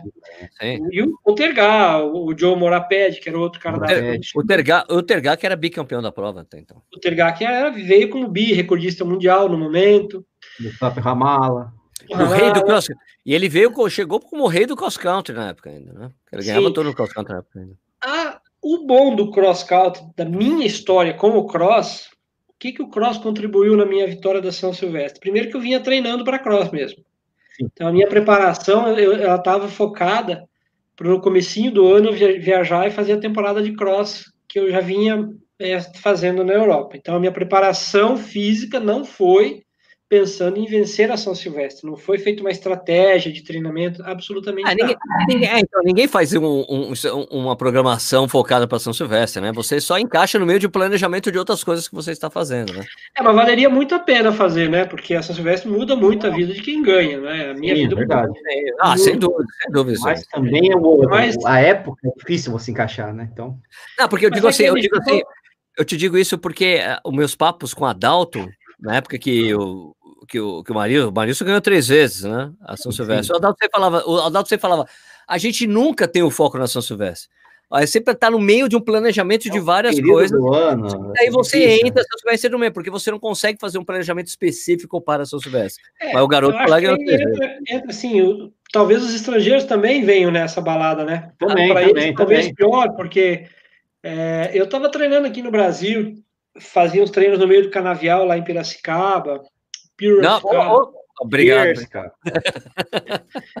Mas é os, os, caras que vêm da Europa vêm do frio, né? Então é mais difícil também. Mas, nossa. Na neve.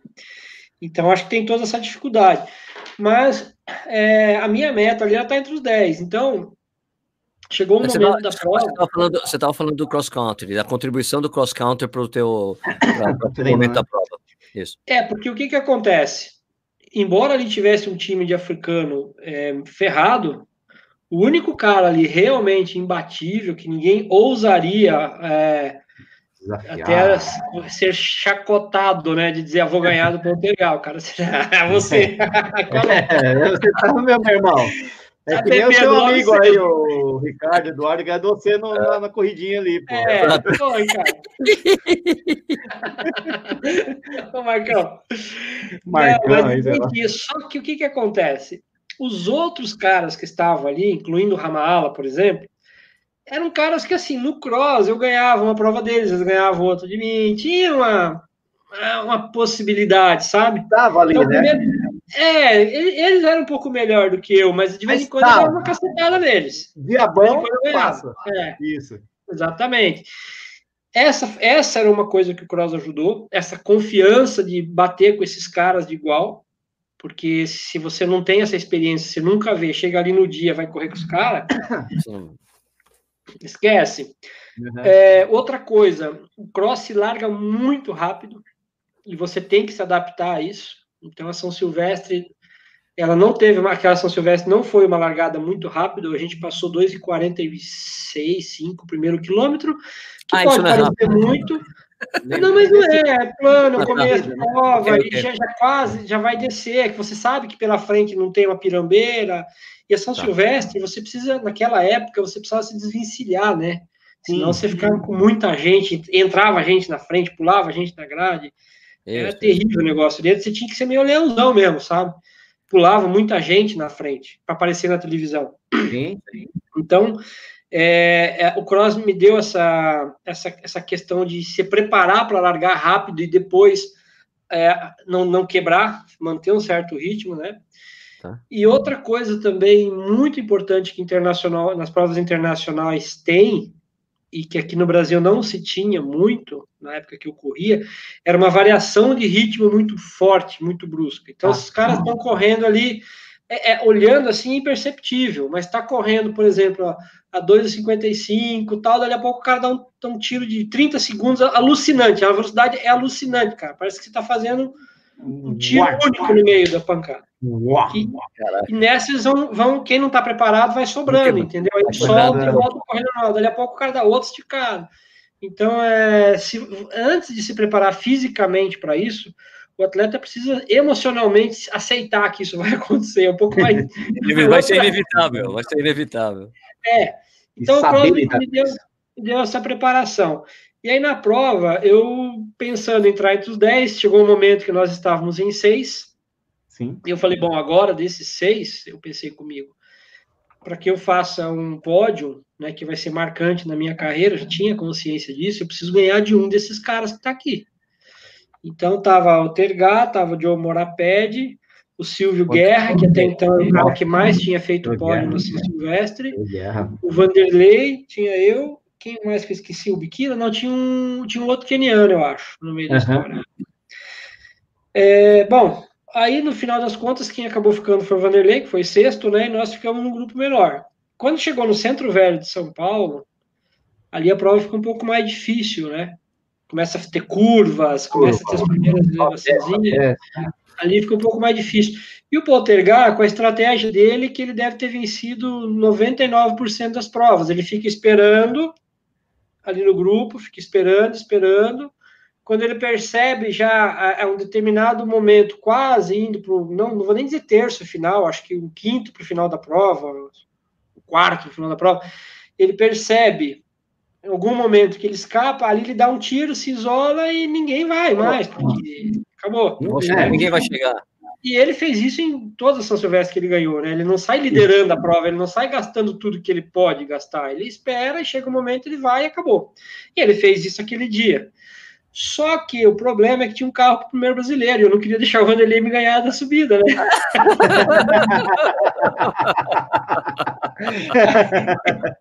o carro, Aí, não, não é o Tergado, é o Vanderlei, né? Isso, é, é, o Vanderlei. Tinha um foco no carro. No carro. Hã? É, o foco era no carro, o foco no carro. Não, na verdade, assim, tinha uma disputa, né? Claro. E o, o Vanderlei tava, tava atrás, não sabia muito bem aonde. E o Vanderlei, assim, era um cara que eu respeitava muito ele na subida, porque eu conhecia Sim. o que ele sabia podia subir. Ia bem, né? E ali, só que daí o Poltergar foi e eu fiquei do lado do é, do Ramala. Fiquei eu e o Ramala. O Ramal era aquele cara que, como eu te disse, eu já. Putz, esse cara é. dá uma dele, entendeu? Não é assim também. E aí, o que, que ele fez? Ele deu, uma, ele deu um fartlek, ele deu uma pancada. Pá, eu fui junto. Colei e fui junto com ele. Ele soltou. Eu pensei comigo o seguinte: ele vai fazer de novo. Uhum. Quando ele fizer de novo, eu já tinha assistido a, a, as fitas, né? A gente é antigo, né? A gente fala das fitas. Fita de VHS, né? Meu? Eu tinha assistido as fitas da São Silvestre e eu já tinha calculado na minha cabeça quanto que faltava para chegada em cada lugar que eu tava ali. Uhum. E eu falei, a hora que ele der outro tiro agora, eu vou junto. E quando ele soltar, cara, nem que eu, eu morra, não, não largo eu mais. Continuo. Não largo mais, vou manter o ritmo. E foi o que eu fiz. Ele deu um tiro forte, eu fui junto, ele soltou, eu mantive, ele já ficou. E aí eu fui subindo, fui indo atrás do Poltergar, que é, que é aquela cena final ali, que, que o Kleber Machado até se dá uma. Ele dá uma engasgada, que eu acho que ele estava lendo alguma coisa, de repente ele olha para a TV e eu estou junto. E, e, aí foi a situação foi o seguinte, essa aproximação do Poltergar aí, ela foi quase que sem querer. Eu, eu não posso falar que eu almejei buscar o cara, eu estava querendo. Não é que você estava marcando, não é que você estava marcando, preciso chegar naquele cara. Né? Não, não, não estava. Na verdade, eu, eu fiz um setup ali na minha cabeça que eu pensei assim, bom, agora faltam tipo mil e poucos metros. Mil e poucos metros vai dar quatro minutos e pouco de corrida. Então eu só preciso e aí, assim, aquela coisa, sabe? Assim, olha, é, é uma oportunidade única que eu vou ter na minha vida de fazer uma parte de uma São Silvestre. Ano que vem, eu não sei se eu vou estar em forma para vir aqui correr isso de novo. É o público gritando Brasil para você. Né? Então, Vai, Brasil, essa Brasil. parte aí, Sérgio, essa parte foi a parte da virada, ali já na, quando a Brigadeiro fica plana. Tá. Uhum. E realmente eu me aproximei do Poltergar, Durante o percurso inteiro, a galera gritava o nome dele, porque é, é todo cara, mundo Né? Cara, ele é o é, cara, né? É. sem novidade. E aí, é, quando chegou ali no final, embora fosse conhecido dos atletas, do meio nosso da corrida, do público geral não era conhecido. É, né? É, o pessoal que vai assistir São Silvestre, eles ficam assistindo nos barzinhos, ali nos botecos, né? Na época não tinha é, internet. É, Quando a prova chega, vai todo mundo, né? E acho que ninguém que arriscou querer falar o meu nome, acharam melhor gritar Brasil, era menos arriscar Aí, cara, aí esse negócio de eu ter uma bandeira do Brasil na minha camiseta, de eu ter feito essa fantasia, que eu era o Brasil, que eu estava representando o meu país, isso me deu uma adrenalina no final ali, porque assim, eu vinha me preparando para chegar na Brigadeira, entrar na Paulista e sprintar. Isso eu, eu vinha me preparando para fazer. Mas me deu muito mais força, entendeu? E as pessoas gritavam Brasil, né? Então, é, foi uma energia tremenda que me deu ali. Eu esperava que o Poltergeist me ultrapassasse, claro. Ele tinha 26 nos 10 mil metros. Eu tinha uhum. me borrado tudo para fazer um segundo abaixo de 28. O cara sempre foi muito melhor. Mas o atletismo também tem dessa, né? Principalmente nas corridas longas, né? Você tem uma situação ali que o cara de repente sentiu o calor, provavelmente estava um dia muito quente, né? O pessoal fala da água que o Minardi jogou nele. Falei, cara. Ah, isso, não, tem esse, não, tem esse fato lamentável. Né? Não, é, não é que isso atrapalhou o Tergal, mas aqui, cara, o que você está pensando? Jogar água. Verdade, doidão. Quando eu vi o Minardi jogando água nele, o Minardi, né? Eu falei, caralho, Minardi, tá ajudando o adversário, meu. Puta, é, tá resfriando, tá arrefecendo o motor do cara. É, meu, porque a água. Sim, aparentemente o Poltergeist não gostou da água, né? Aparentemente não, ah, não gostou pela expressão que a gente vê. É, é para mim foi ótimo, tava um calor do inferno o, o, nessa hora. E acho que eu tava com o Ramala do meu lado ainda. Ou seja, isso aconteceu bem lá atrás. Ah, tá. Uhum. Não é, foi no finalzinho, assim. Não, não foi, foi no, nos últimos metros, assim. Eu acho, minha opinião, eu acho que se, sendo o Tergal o cara que foi, o cara que correu aquele cross de Itálica, por exemplo, correu tanto que ele correu, campeão mundial de cross, tudo que ele fez na carreira, eu não acho que um, Aquilo... um pouco de um copo d'água ia estragar a vida do cara. Velho. Não, não, lógico que não. não acho que ele ficou bravo porque ele estava concentrado, de repente, ô oh, caramba, depois volta é, na prova. Volta, é, é um de... eu vinha em sexto, um cara veio e estourou dessa cerezer da vida na minha cara, velho. O cara que é isso? jogou, é, vim cedo no começo da subida. E, ah, e acontece, a prova com um público no dia 31 de dezembro, à tarde, já tem um monte de gente chapado, quer dizer, o cara aconteceu, cara. Ninguém, eu nunca saí falando, ah, fui sexto, porque não ia mudar nada, né? Na uhum. época eu ainda brinquei, a bebida não estava gelada, se tivesse mais gelada. Mas aí a chegada, porra. Cara, a chegada é assim. É, toda aquela energia do público é, contribuiu muito mas só energia não, não, não nos dá a vitória, né? Senão, todo ano a gente colocava ali um, ah, um milhão lá, de pessoas gritando Brasil e ganharíamos sempre. É, eu tinha aquela história do Nem que eu morro, que estava na minha cabeça, e eu tinha também uma outra coisa com um atleta bem treinado, ele consegue é, desenvolver com experiência, que é muito difícil, mas é possível, é o seguinte: se você tem um. Vamos imaginar aquela São Silvestre como exemplo. Desculpa, pessoal. Não, imagina. Tá, acho que é meu pai que está me ligando aqui. Perdão, gente. É, se você tem uma final de prova, eu estudei muito aquela chegada. Eu sabia uhum. quanto faltava para terminar. Um atleta super treinado, quando ele vai correr um 3 mil metros para fazer a melhor marca dele, uns 5 mil metros para fazer a melhor marca dele, ele dosa a energia de tal forma que ele cruza a linha de chegada com o máximo que ele podia desprender de energia, vamos dizer assim. Ele não pode se dar o luxo de terminar a corrida sobrando energia, porque isso é um desperdício. Sim. Certo? Numa competição pode é, custar a vitória.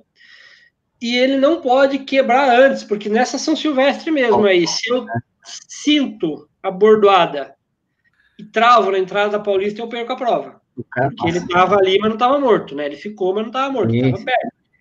Então, assim, você tem que ter uma capacidade de sprintar esse, esse final de prova. Limite certo.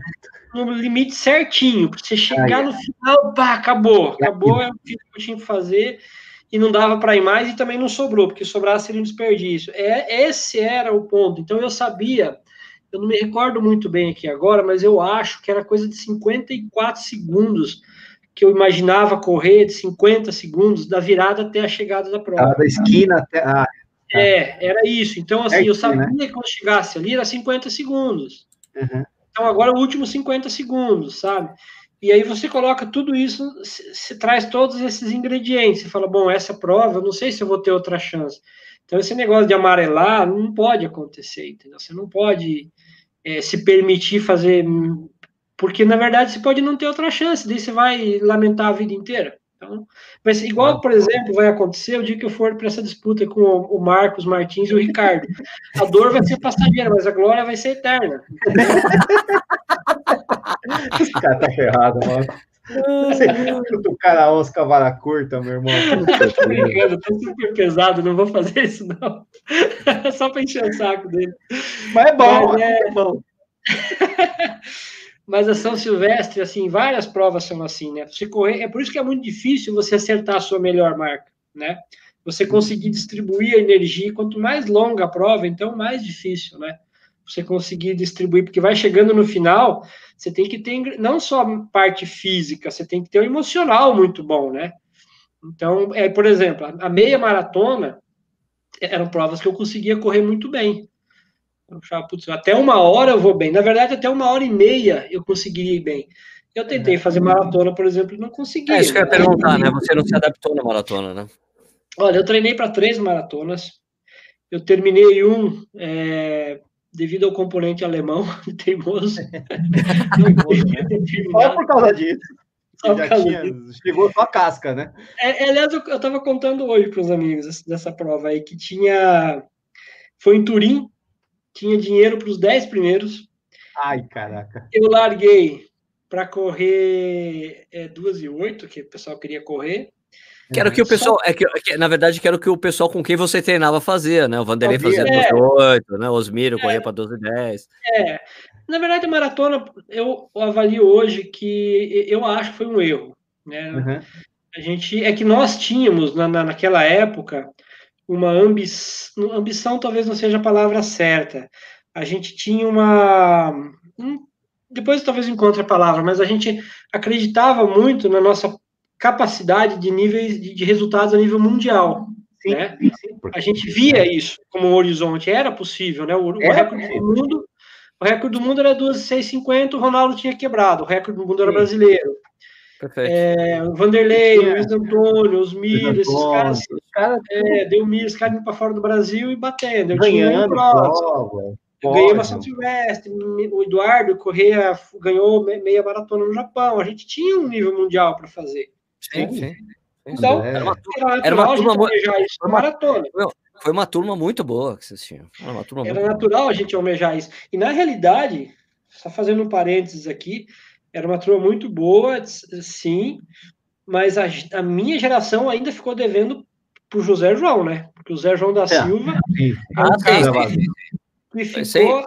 Não, o que ele tem, a carreira, a carreira do Zé João é outro cara que eu preciso trazer aqui, porque a carreira do Zé João não é só duas São Silvestre, tem muito Silvestre. mais coisa. Não, 10 mil dele, é espetacular, como diriam os paraguaios. espetacular. Espetáculo.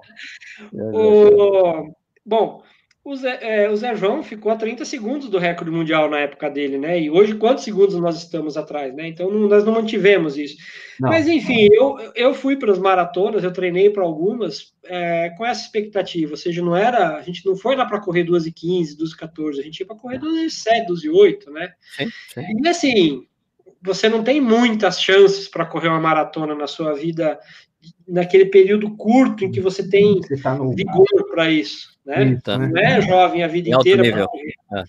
Então, assim, as provas que eu fiz não deu certo. Essa de Turim é, tinha um trecho de descida, a gente desceu muito forte. Eu comecei a sentir as panturrilhas, desceu assim uns 2,50 e pouco, do quilômetro 17 para o 20 e pouco. Foi assim uma coisa bem fora do que eu esperava correr. Mas ainda está, chegamos até o 30, é, correndo para 2,9. E uhum. aí, claro, a prova começa ali, né? Aí, ah, ali começa. Tem um monte de gente que chegou no trilha correndo para 12 e 8. Um monte. É, os, os, americanos falam muito. Eu gosto da divisão que os americanos falam. Sei que a maratona são duas provas de 10 milhas e uma e, com uma de 10 quilômetros no final. É, é isso mesmo. É, é isso mesmo. É boa.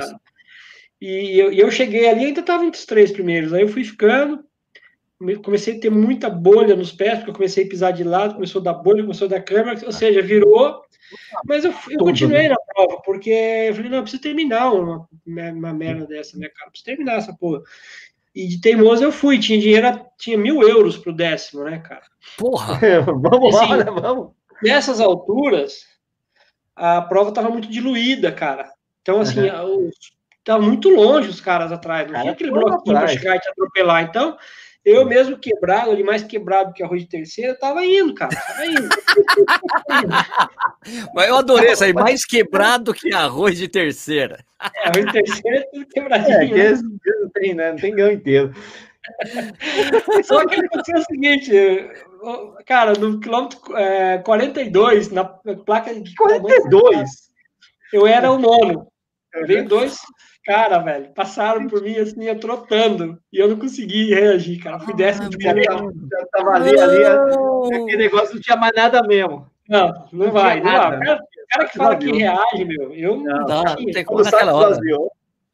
Fiz duas, duas horas 17 alguma coisa, e fui décimo primeiro. E aí, assim, foi, foi um erro. Na minha opinião, eu acho que foi um erro. Deveria ter é, quem sabe, mas hoje é fácil a gente falar, né? Na época é difícil, sim, né? Sim, sim. Deveria ter focado mais na meia maratona, nos 10 quilômetros, mas a, a maratona ela dava muito dinheiro, né? Sim, é, mas é que você via teus amigos fazendo essas marcas, as pessoas com quem né? você treinava faziam, né? É que na realidade, sabe, Sérgio Nish, não foi só é, alguns fizeram, mas muita gente daquela minha geração a minha avaliação que eu faço, é, independente do que cada um tem, mas a minha, Sim. muitos atletas da minha geração, eu acho que erraram nisso.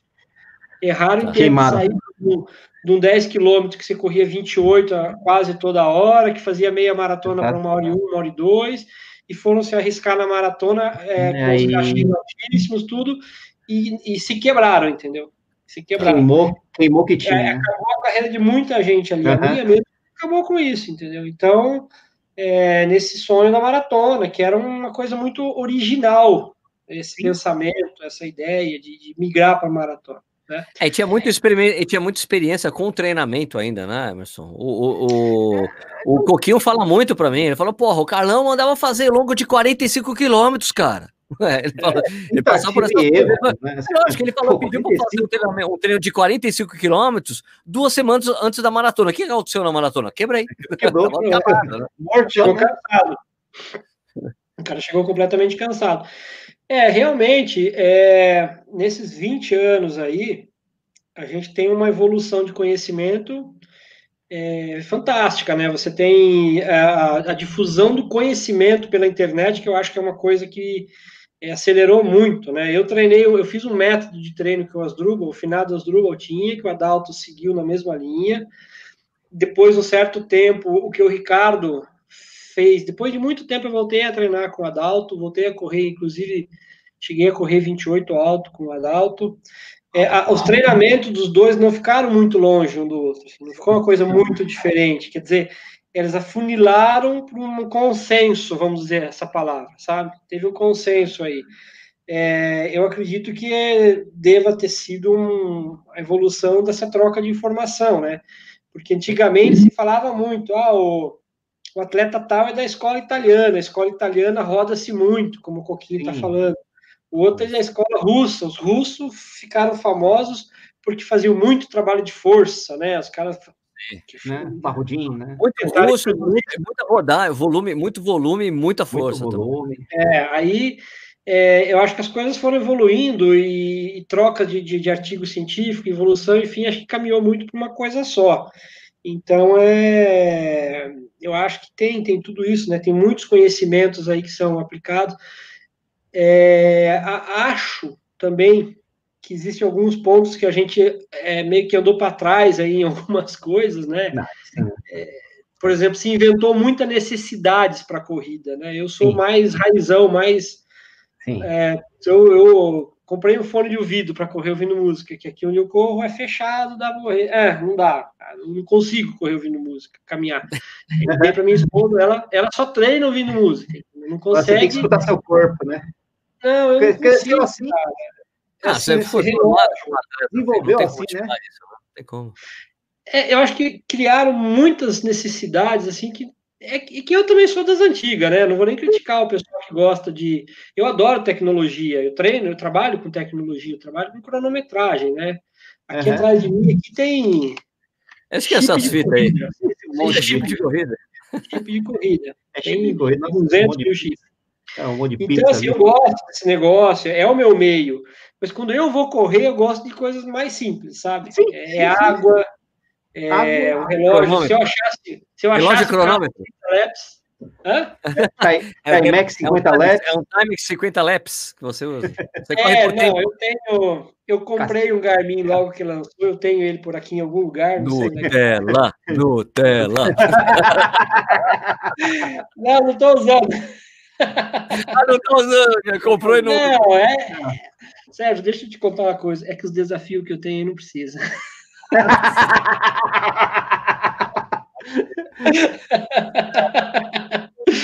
então, não, eu tenho, ele está em algum lugar por aqui, eu preciso procurar, mas assim, eu não sou assim.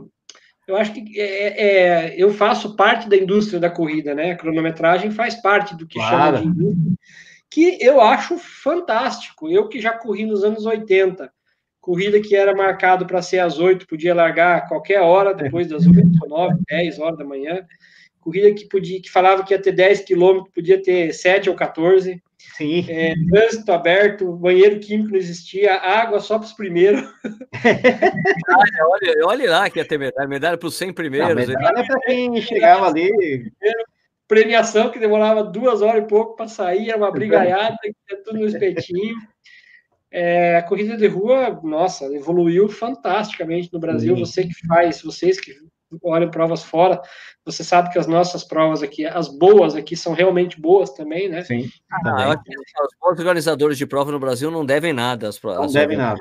Sim, nós, graças a Deus melhorou e, e, é uma indústria que, que faz bem, né? Muitas vezes os atletas, os meus colegas lá da minha época, criticam muito, né? Que é, ah, isso aí virou um comércio que não paga mais premiação de dinheiro para os atletas. É, é, na verdade, mudou, né? Não é o organizador que é responsável por desenvolver o esporte brasileiro, o responsável por desenvolver o esporte são as entidades oficiais, aí, federação, confederação, é, governo, através da Secretaria de Esporte agora, as secretarias estaduais, secretarias de esporte. Esse pessoal que tem que desenvolver as modalidades esportivas. O, o organizador do corrida é o empresário. Então, é. o cara que vende medalha tinha que patrocinar atleta também, porque ele ganha dinheiro com a corrida, né? Isso não, mas na época que você corria provas, assim, tipo, pô, eu me lembro mesmo, quando eu comecei a correr, poxa, a primeira, a primeira prova que eu corri foi uma prova dentro do Parque do Ibirapuera, que é uma coisa que inimaginável hoje em dia, né, hoje né? fazer não tem, né? né? Duas voltas de 10 km, uma prova da Corpore. De Natal. Né? Não era de Natal. Não, não, não era. Não era. Não, não era de Natal. aberta ainda, né? Não, aberto, era muito legal. Aberto, né? E assim, eu me lembro que, poxa, foi uma prova que não tinha muita gente. E daí depois eu corri, fui correr outra prova e fiquei espantadíssimo. Era uma prova do, dos bombeiros, que era no centro de São Paulo. Aí eu falei, é cara, como tem gente aqui? E, cara, e não era, era tipo duas mil pessoas. Só que se você levar ali para os anos 80, anos ah, 70, as pessoas que corriam, todo mundo que corria gostava muito de correr e corria rápido. Os amadores Quem eram. na prova era que era gente Os amadores bom, eram rápidos, né? então mudou muito o público. Hoje a gente tem tudo quanto é tipo de gente. Tem o cara que gosta de correr muito rápido, só que a gente sabe que a grande maior, a maior parte do pessoal, principalmente você que trabalha com cronometragem, Emerson, talvez você tenha até esse número melhor. Dizer para mim, olha, Sérgio, 80 é, ou 70, 90%. 90% das pessoas correm de boa a prova. Não é pessoal que está socando ali, eu não sei como é que é tinha, é isso. Eu tinha até um tempo atrás algumas estatísticas, né? Por exemplo, menos de 3% corre abaixo de 4 por quilômetro, mas depende Sim. da prova, da região. Sim. No interior tem mais, tem mais casca grossa, assim, geralmente, Sim. né? As provas menores. É... O pessoal que começou a correr lá nos anos 70, 80, esses caras ou eles machucaram e pararam de correr porque treinavam forte e a corrida machuca, é, ou eles são competitivos até hoje na faixa etária. Sim, então, é, esses caras que começaram lá, eles definitivamente não vão correr para lazer. Isso não vai não, ser. Esse, esse cara não. Não, não. Aí que eu me lembro, assim, do, do, da, que eu posso contar da história da corrida, desde que eu consigo lembrar, é assim, a gente teve uma, umas mudanças muito significativas ali a partir do começo dos anos 90, nos anos 90 inteiro foi evoluindo. Foi teve cada vez mais, né, no começo dos anos 2000 também, foi evoluindo, evoluindo, teve algumas é, contribuições. A Contra-Relógio foi uma contribuição muito grande para isso. Ela tinha aquela coluna do joinha, positivo, negativo, os organizadores isso. se esforçavam para ter o positivo, né? O, a Corpore contribuiu muito, porque começou a fazer primeiras provas que mostrava como é que era, que tinha que ser, modelo de Nova York, Eu acho que o Pão de Açúcar também, com aquele circuito gigante que fez, incentivando os funcionários a correr. Botou é muita gente. Então, assim, eu, pode ser que tenha mais gente, tem com certeza, né? Lógico, muitos mais empresários que contribuíram, muito mais gente que deu ideia boa, mas assim, eu me lembro dessa época, desses movimentos, dessas provas, é, que eram provas assim, vamos usar a expressão do Nutella, né? Prova já banheiro químico, né? Medalha bonita. Estruturada, quando né? surgiu a camiseta de poliéster, né? Que foi uma baita novidade. Nossa senhora, então, é, é, final dos anos 90 também, é, começou a existir a cronometragem por chip e a inscrição uhum. através do sistema online. Isso permitiu esse gerenciamento dos dados e muito mais gente participar dos eventos. Então, teve muita mudança que aconteceu e muita mudança boa. O que eu acho que os atletas de rendimento precisam fazer é, tem, tem que ter uma releitura total aí de saber entrar nesse mercado novo. Você tem que saber usar a rede social, porque antigamente a gente reclamava muito, né?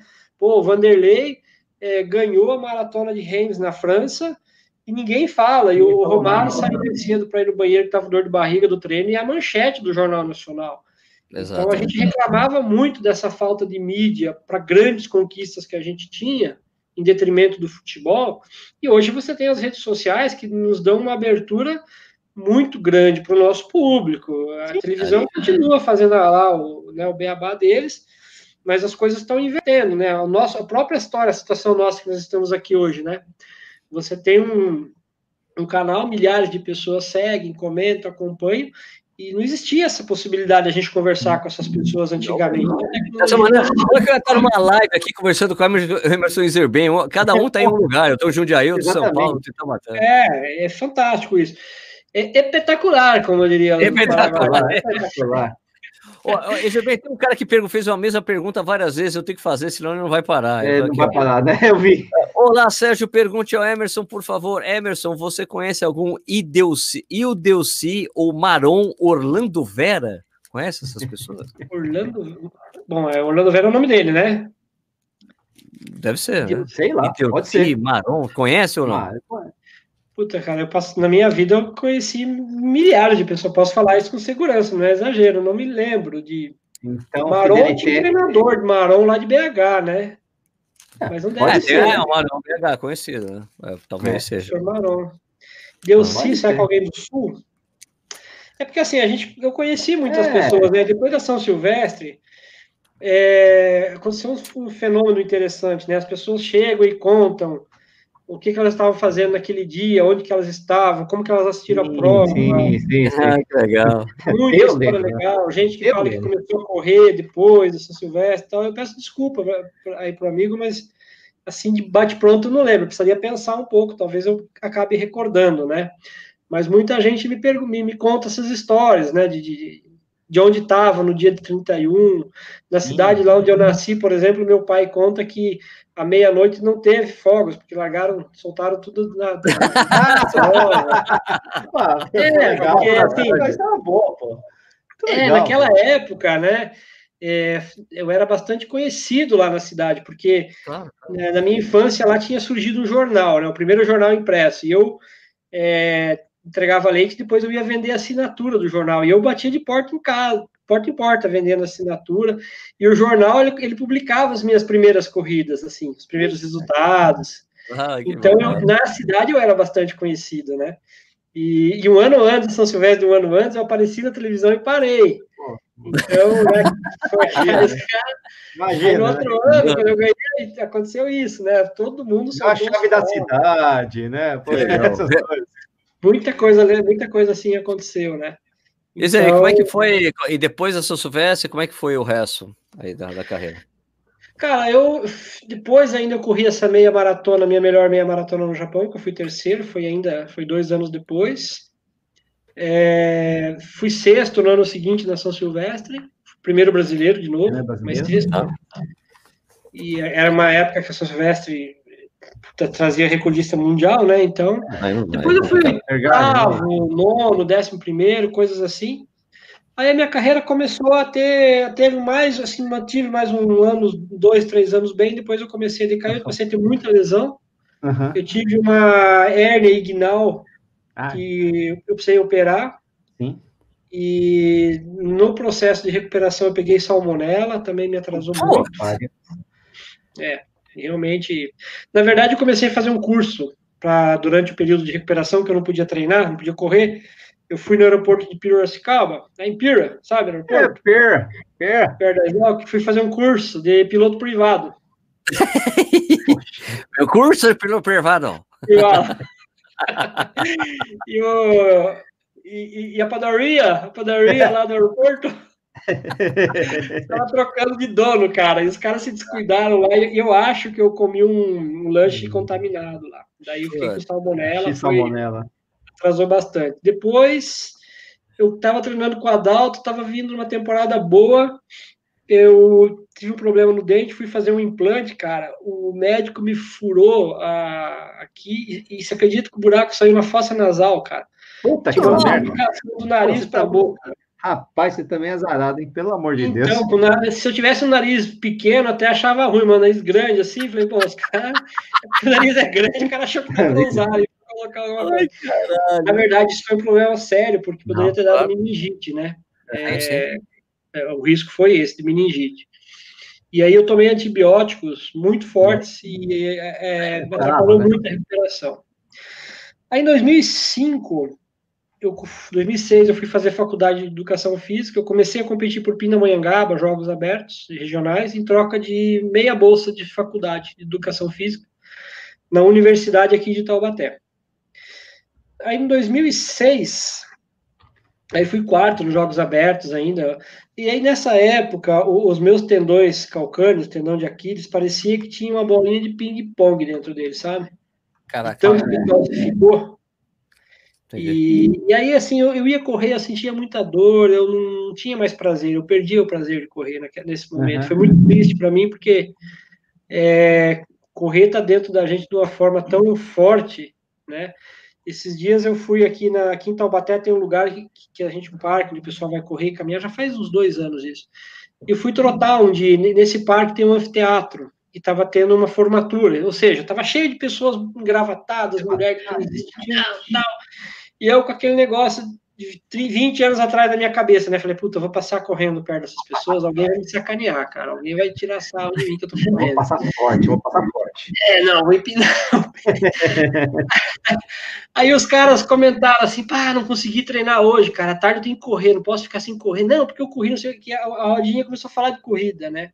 Ah, que legal. Então, assim, é, eu, eu que fui apaixonado por corrida numa época em que sair para correr na rua você ter, precisava ter coragem, imagina hoje, né? Que é uma coisa. É, é, todo mundo corre, é normal, né? O vizinho isso. corre, todo mundo corre hoje. Ninguém então, mais é o maluco que corre, né? Ninguém é, é, é o maluco que corre. Exatamente. Então, essa fase final aí da minha carreira, ela foi bastante triste para mim, porque foi um desligamento muito contra a minha vontade, mas assim, muita dor, né? Muita Sim. dor nos tendões para correr, e aí eu não, não, não, consegui, né? E aí, em 2007, no começo de 2007, eu fui no secretário de esporte de Pinda e falei para ele, cara, eu agradeço muito a bolsa, era meia bolsa só da faculdade, uhum. mas eu não posso ficar com essa bolsa porque vocês estão esperando que eu vá para os jogos, que eu consiga correr. E o meu esporte não tem como enganar, cara. Se fosse o futebol, eu ficava parado ali na, na ponta, ali. Na área. Tava de Romário.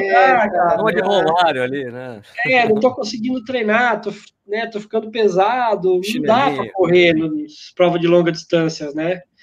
Aí ele, ele abriu a gaveta, cara, nunca esqueci disso. Ele abriu a gaveta, tinha um projeto, ele falou assim: ó, tem uma empresa aqui na cidade tem um projeto que está literalmente na gaveta aqui. A gente já tentou falar com eles para fazer uma corrida aqui.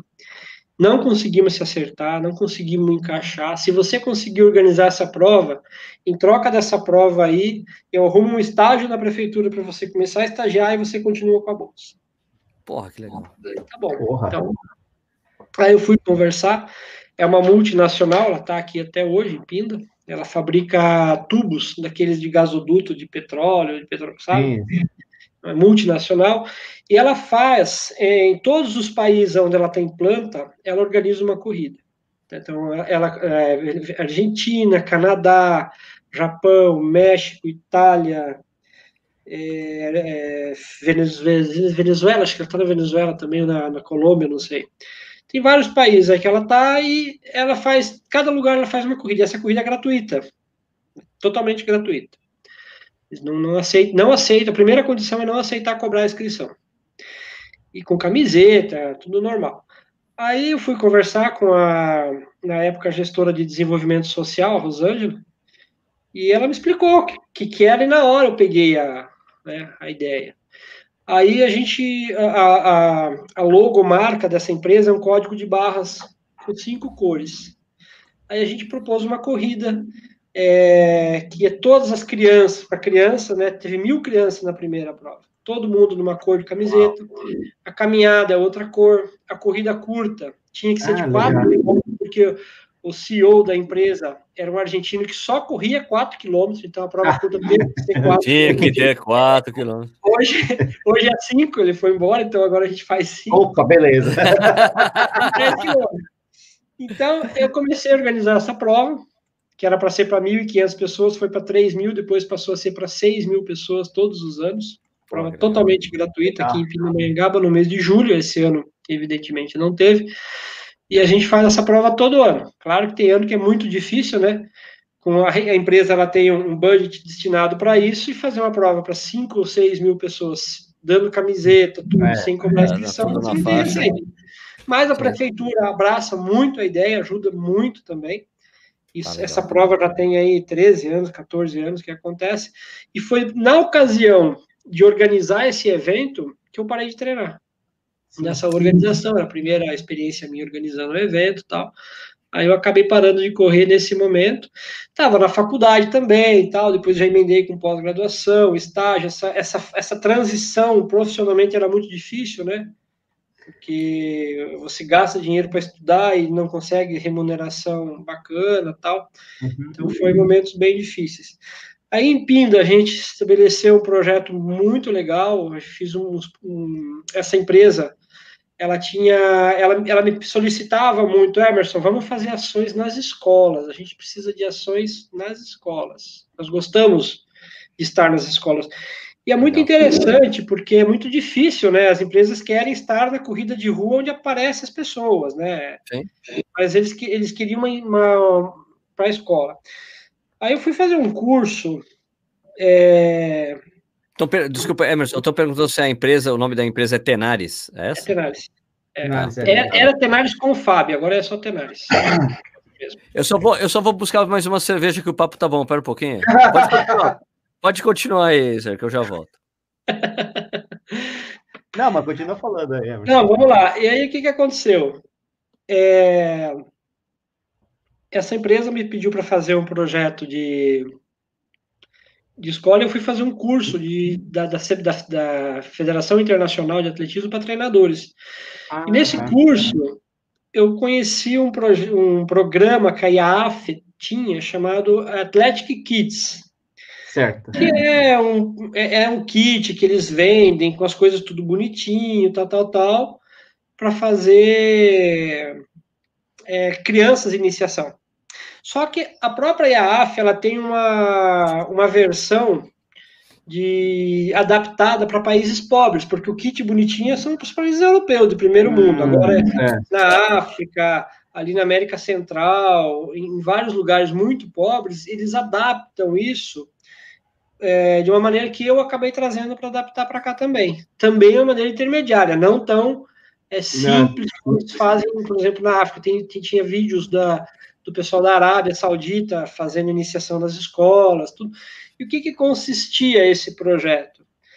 É, as crianças traziam de casa materiais reciclados, como tubo de papelão, daquele negócio do alumínio, ah, é, papelão, garrafa PET, sacola daquelas grandes que você pega nas lojas de departamento e tal.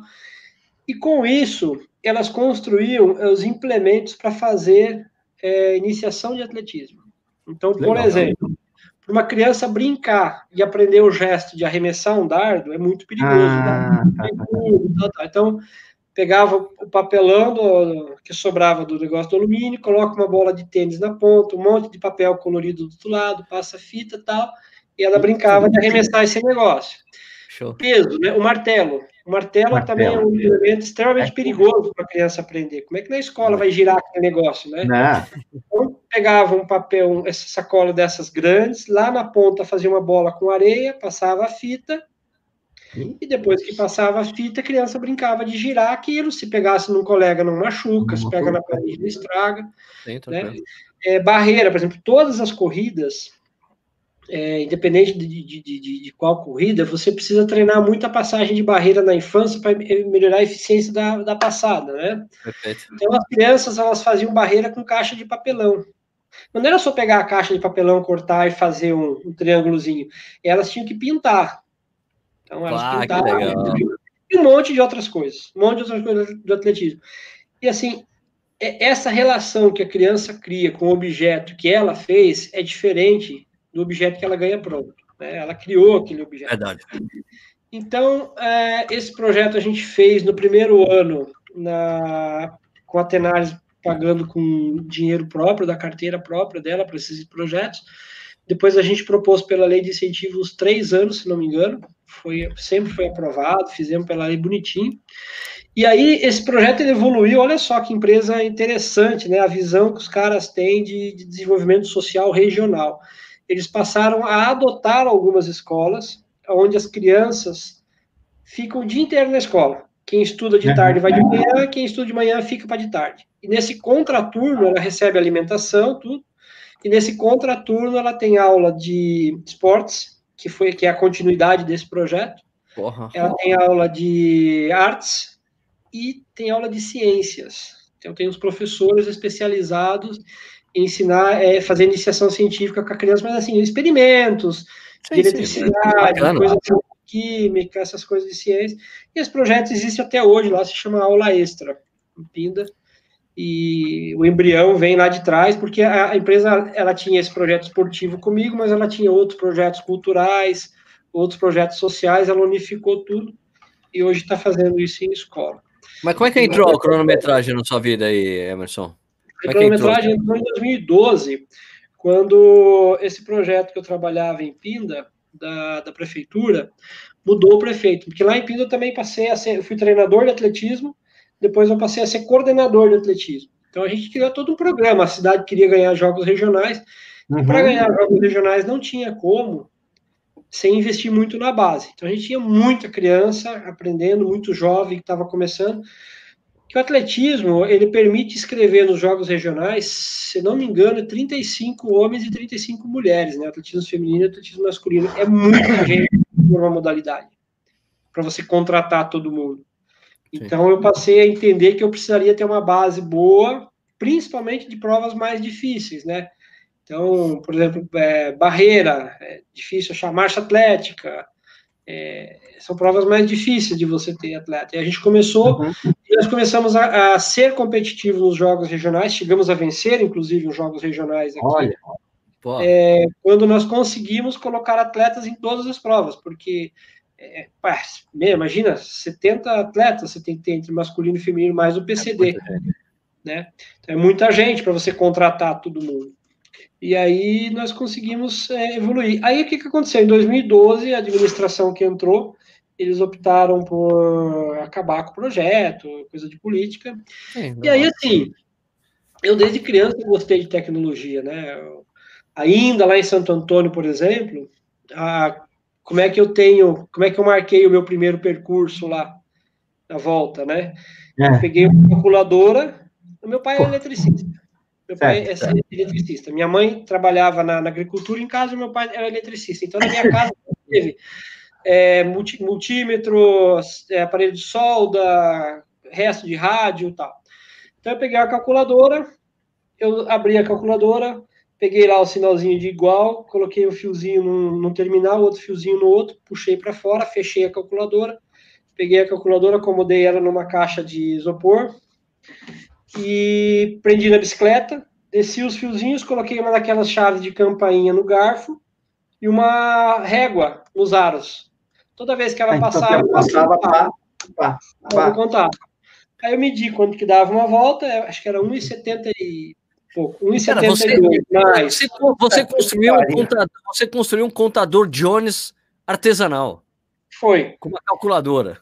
Foi. E aí, aí cada é. volta ela marcava a distância. Então, foi a primeira vez. E aí, ainda lá em Santo Antônio, eu me. Eu, me, eu, eu fui ser auxiliar de um cara que isso tinha sofrido de paralisia infantil, o Celso. Então ele não, ele não andava, né?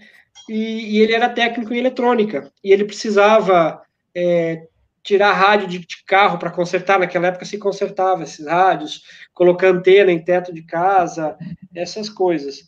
É, e aí é, tive mais experiência com eletrônica. Aprendi a consertar os primeiros rádios transistorizados, que eu aprendi a mexer. Caraca! E, é, os primeiros rádios com transistor, eu aprendi, eu fazia isso com 13 anos, eu fazia, existia muito rádio a pilha, Sim. sabe, aqueles rádio grandão, a pilha, gastava muita pilha, a pilha era descartável. Sim, pilha grande, né, Começou a chegar energia elétrica na comunidade rural, eles queriam converter. Então a gente fazia uhum. muito, colocava o transformador, o diodo, o eletrolítico de condensador para tirar o ruído. Eu lembro até hoje disso. isso, e aí transformava o rádio, é, a pilha em 110 vezes 20, né? Então fazia volta para. É. Sensacional. Então, já isso desde criança. Então, assim, essa coisa de tecnologia sempre existiu. E aí eu, é, eu sempre queria ter entrado na, na parte de cronometragem, mas era muito difícil o acesso, né? Tá. A tecnologia ela não era acessível. Você, você foi pegar cerveja, eu pedi uma aqui também, Sérgio, que a gente acabar. É, só, negócio, o negócio é, é próprio. Toma mais um. Não, ah, não, eu pegar. Dá licença que eu vou tomar mais um. E aí, por favor. Aí é, era muito difícil entrar, né? E aí muitas coisas aconteceram nesse meio termo aí que a tecnologia se transformou mais acessível. Tá. Então, os equipamentos ficaram mais acessíveis e eu acabei é, entrando na época nesse ramo porque eu já queria mesmo, tá, tinha acabado de ficar desempregado. Hoje, para você ter uma ideia, a minha cronometragem, meu projeto de trabalho, ele é fazer cronometragem somente aqui no Vale do Paraíba, salvo raras exceções, mas raríssimas mesmo meu foco vai ser no Vale, porque eu acabei de me tornar sócio de uma empresa internacional que vende equipamentos de cronometragem. Então, para outros lugares, eu vou vender os equipamentos Sim. de cronometragem.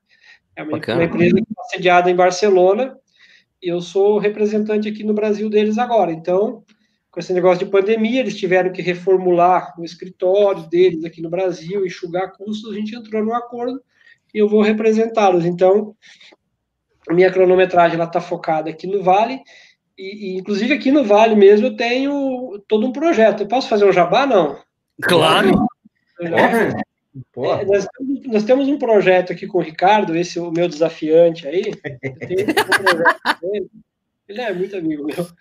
E a gente, segunda-feira, a gente faz uma live falando aqui das corridas regionais. Sim. Só do que acontece aqui perto. Assim. Então, treinão que vai ter aqui na cidade vizinha, e quando, quando tiver começando a acontecer, também contar o que, que aconteceu, né? Como foi e o que vai ser, né? Então, eu não vou abrir isso para fora, porque o objetivo é a minha área de atuação como empresa de cronometragem, que é aqui.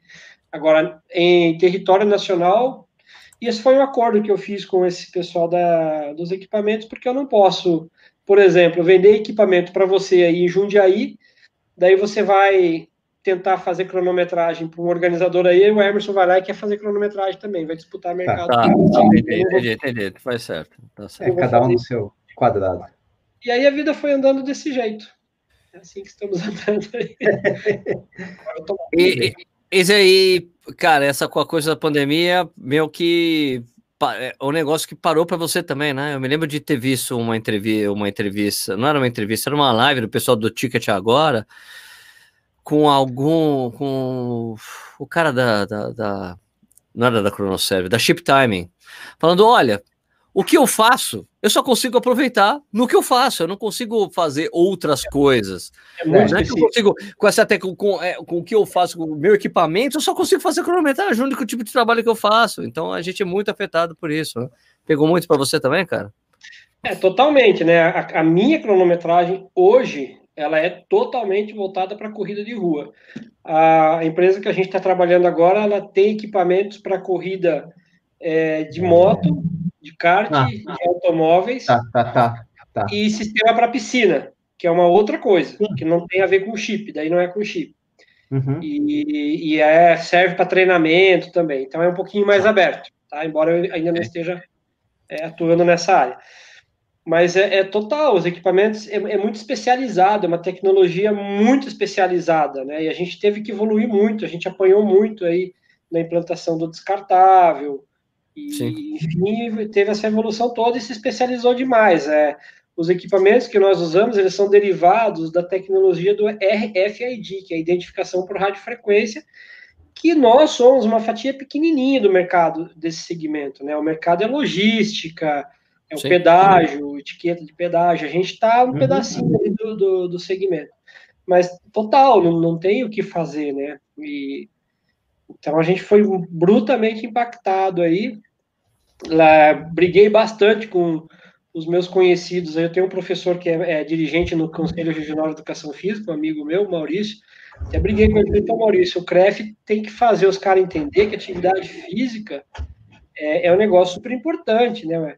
O, o, prefeito que proíbe você, as pessoas, vamos lá, cara, tudo bem que grandes corridas eu até entendo, mas está proibido o cara jogar tênis, meu que fica um cara de um lado, outro cara do outro da quadra. Isso está proibido. O cara que proibiu os caras jogar tênis, esse cara nunca foi no mercado ver como é que as pessoas compram laranja, né, cara? Porque se laranja, você não pega uma laranja e bota no não, não, pega, devolve, pega outra e devolve. Você já comprou laranja, né? Então, como é que se explica, né? É, é, é alguns procedimentos que estão sendo permitidos e outros não. É claro. Ah, Emerson, que... minha, o meu questionamento sempre foi assim: como é que abre o shopping antes de abrir o parque? Né? É, por aí mesmo. Shopping. É, é isso. Fazer o parque para as pessoas fazerem exercício. Eu acho assim que dá para você, por exemplo, uma, uma coisa que é, em Jundiaí, onde eu moro, abriu recentemente, os parques começaram a abrir recentemente, durante a semana, em horário específico, das seis, da, das sete às, até as quatro da tarde, e de final de né? semana, e de final de semana fechado. Tá fechado. Mas, eu tenho uma explicação. Cara, eu falei, cara, o cara, meu, só, olha, escuta, se você vai entrar aqui, você só pode ou caminhar ou correr, não é para ficar sentado no banco, lazer, não, é só para exercício. Beleza, beleza, dá para você fazer esse tipo de é coisa. É que as prefeituras precisam de manutenção, né? Precisa de um, pelo menos um guarda Sim. do patrimônio. E se eles é. fecham, eles economizam com isso, né? Então é, é, ah, é, é, é óbvio para mim essa observação, eu acho. Não, não, mas está mesmo fantástico. Em São Paulo é assim. Aí fica a guarda. Aqui em Jundiaí, os caras estão aproveitando, na verdade, que a pandemia para fazer uma reforma muito grande no, no Parque da Cidade. Está ficando super legal. Eu estou super ansioso para fazer esses meus treinos depois que inaugurar essa parte nova de lá. Que era um parque. É que tem um treino que eu faço aqui, Isa, é, que eu saio de casa. É assim, é uma roda, rodagem lenta. Rodagem lenta. Eu saio de casa, vou até. Pego o Jardim Botânico de Jundiaí, tem uma ligação com o Parque da Cidade dá 16 quilômetros, ida e volta. Só que, assim, 4 quilômetros, são 8 quilômetros de asfalto e calçamento e paralelepípedo, e os outros 8 quilômetros, grama e terra, cara. É uma maravilha. É fantástico. É, espetacular. Eu... É espetacular. É espetacular. Só que eu não estou conseguindo fazer. Agora, uma coisa que está me chamando a atenção são esses recordes mundiais, né? Quebrados na pandemia. Eu Vai. acho assim. Sapatinho com mola, né? Tem isso e também tem a questão dos recordes pessoais em treino, né? Então, mas é, acho que são coisas diferentes. Vamos lá, eu acho que o recorde pessoal em treino, você tem o, a questão do GPS, que inclusive, Sérgio, eu já peguei muito vídeo seu, vários, e a, tinha uma época que eu tinha até salvo dos meus favoritos, porque o cara me manda, eu estou fazendo a cronometragem maratona. O cara me escreve falando assim: ó, você pegou meu tempo errado. Eu fiz, papapá. Não, o cara fala assim: você pegou meu tempo errado. Porque você pegou o meu tempo nos 43 quilômetros. Mas lá, quando deu 42, eu peguei o tempo certo. Você foi lá atrás. É, é, é, é um inferno, né? É um inferno esse negócio. É, é inacreditável o quanto que isso acontece. E acontece. É muito comum, né? Eu tenho um grande amigo. O GPS, né? Deu tanto o 10 km, porque ele me manda do 10 km, ou 21 dele, só que a, deu lá atrás, né? E aí ele acha Sim. que eu tenho que tirar. Não, mostra aí eu, falo, não, cara, né? eu acho o GPS um aparelho fantástico pelo tamanho dele, a informação que ele te traz, mas ele não tem toda essa precisão.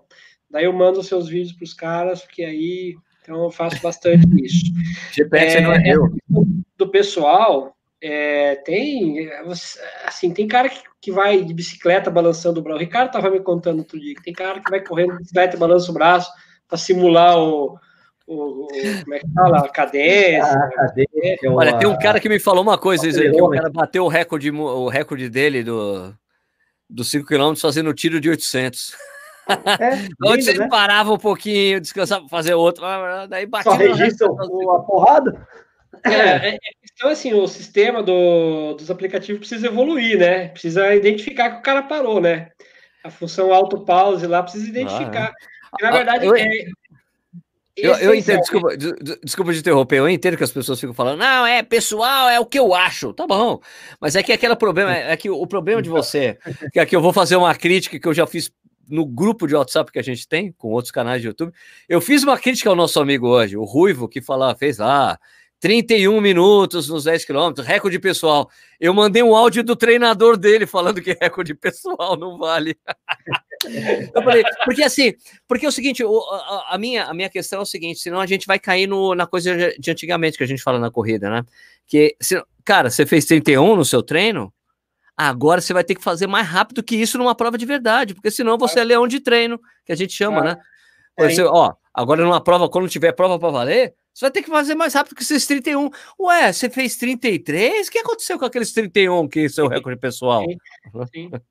É, aí é, é, eu tinha uma dúvida antigamente que assim, eu achava que a cronometragem ela poderia evoluir no futuro para uma coisa assim, todo mundo hoje corre com um celular que está conectado na internet e a informação poderia estar. Tá. Uhum. Inclusive, até sugerir para a equipe de desenvolvimento de sistema nosso que está lá na Europa, os caras criarem alguma coisa para complementar a informação que a gente tem de leitura de chip, porque o chip, né?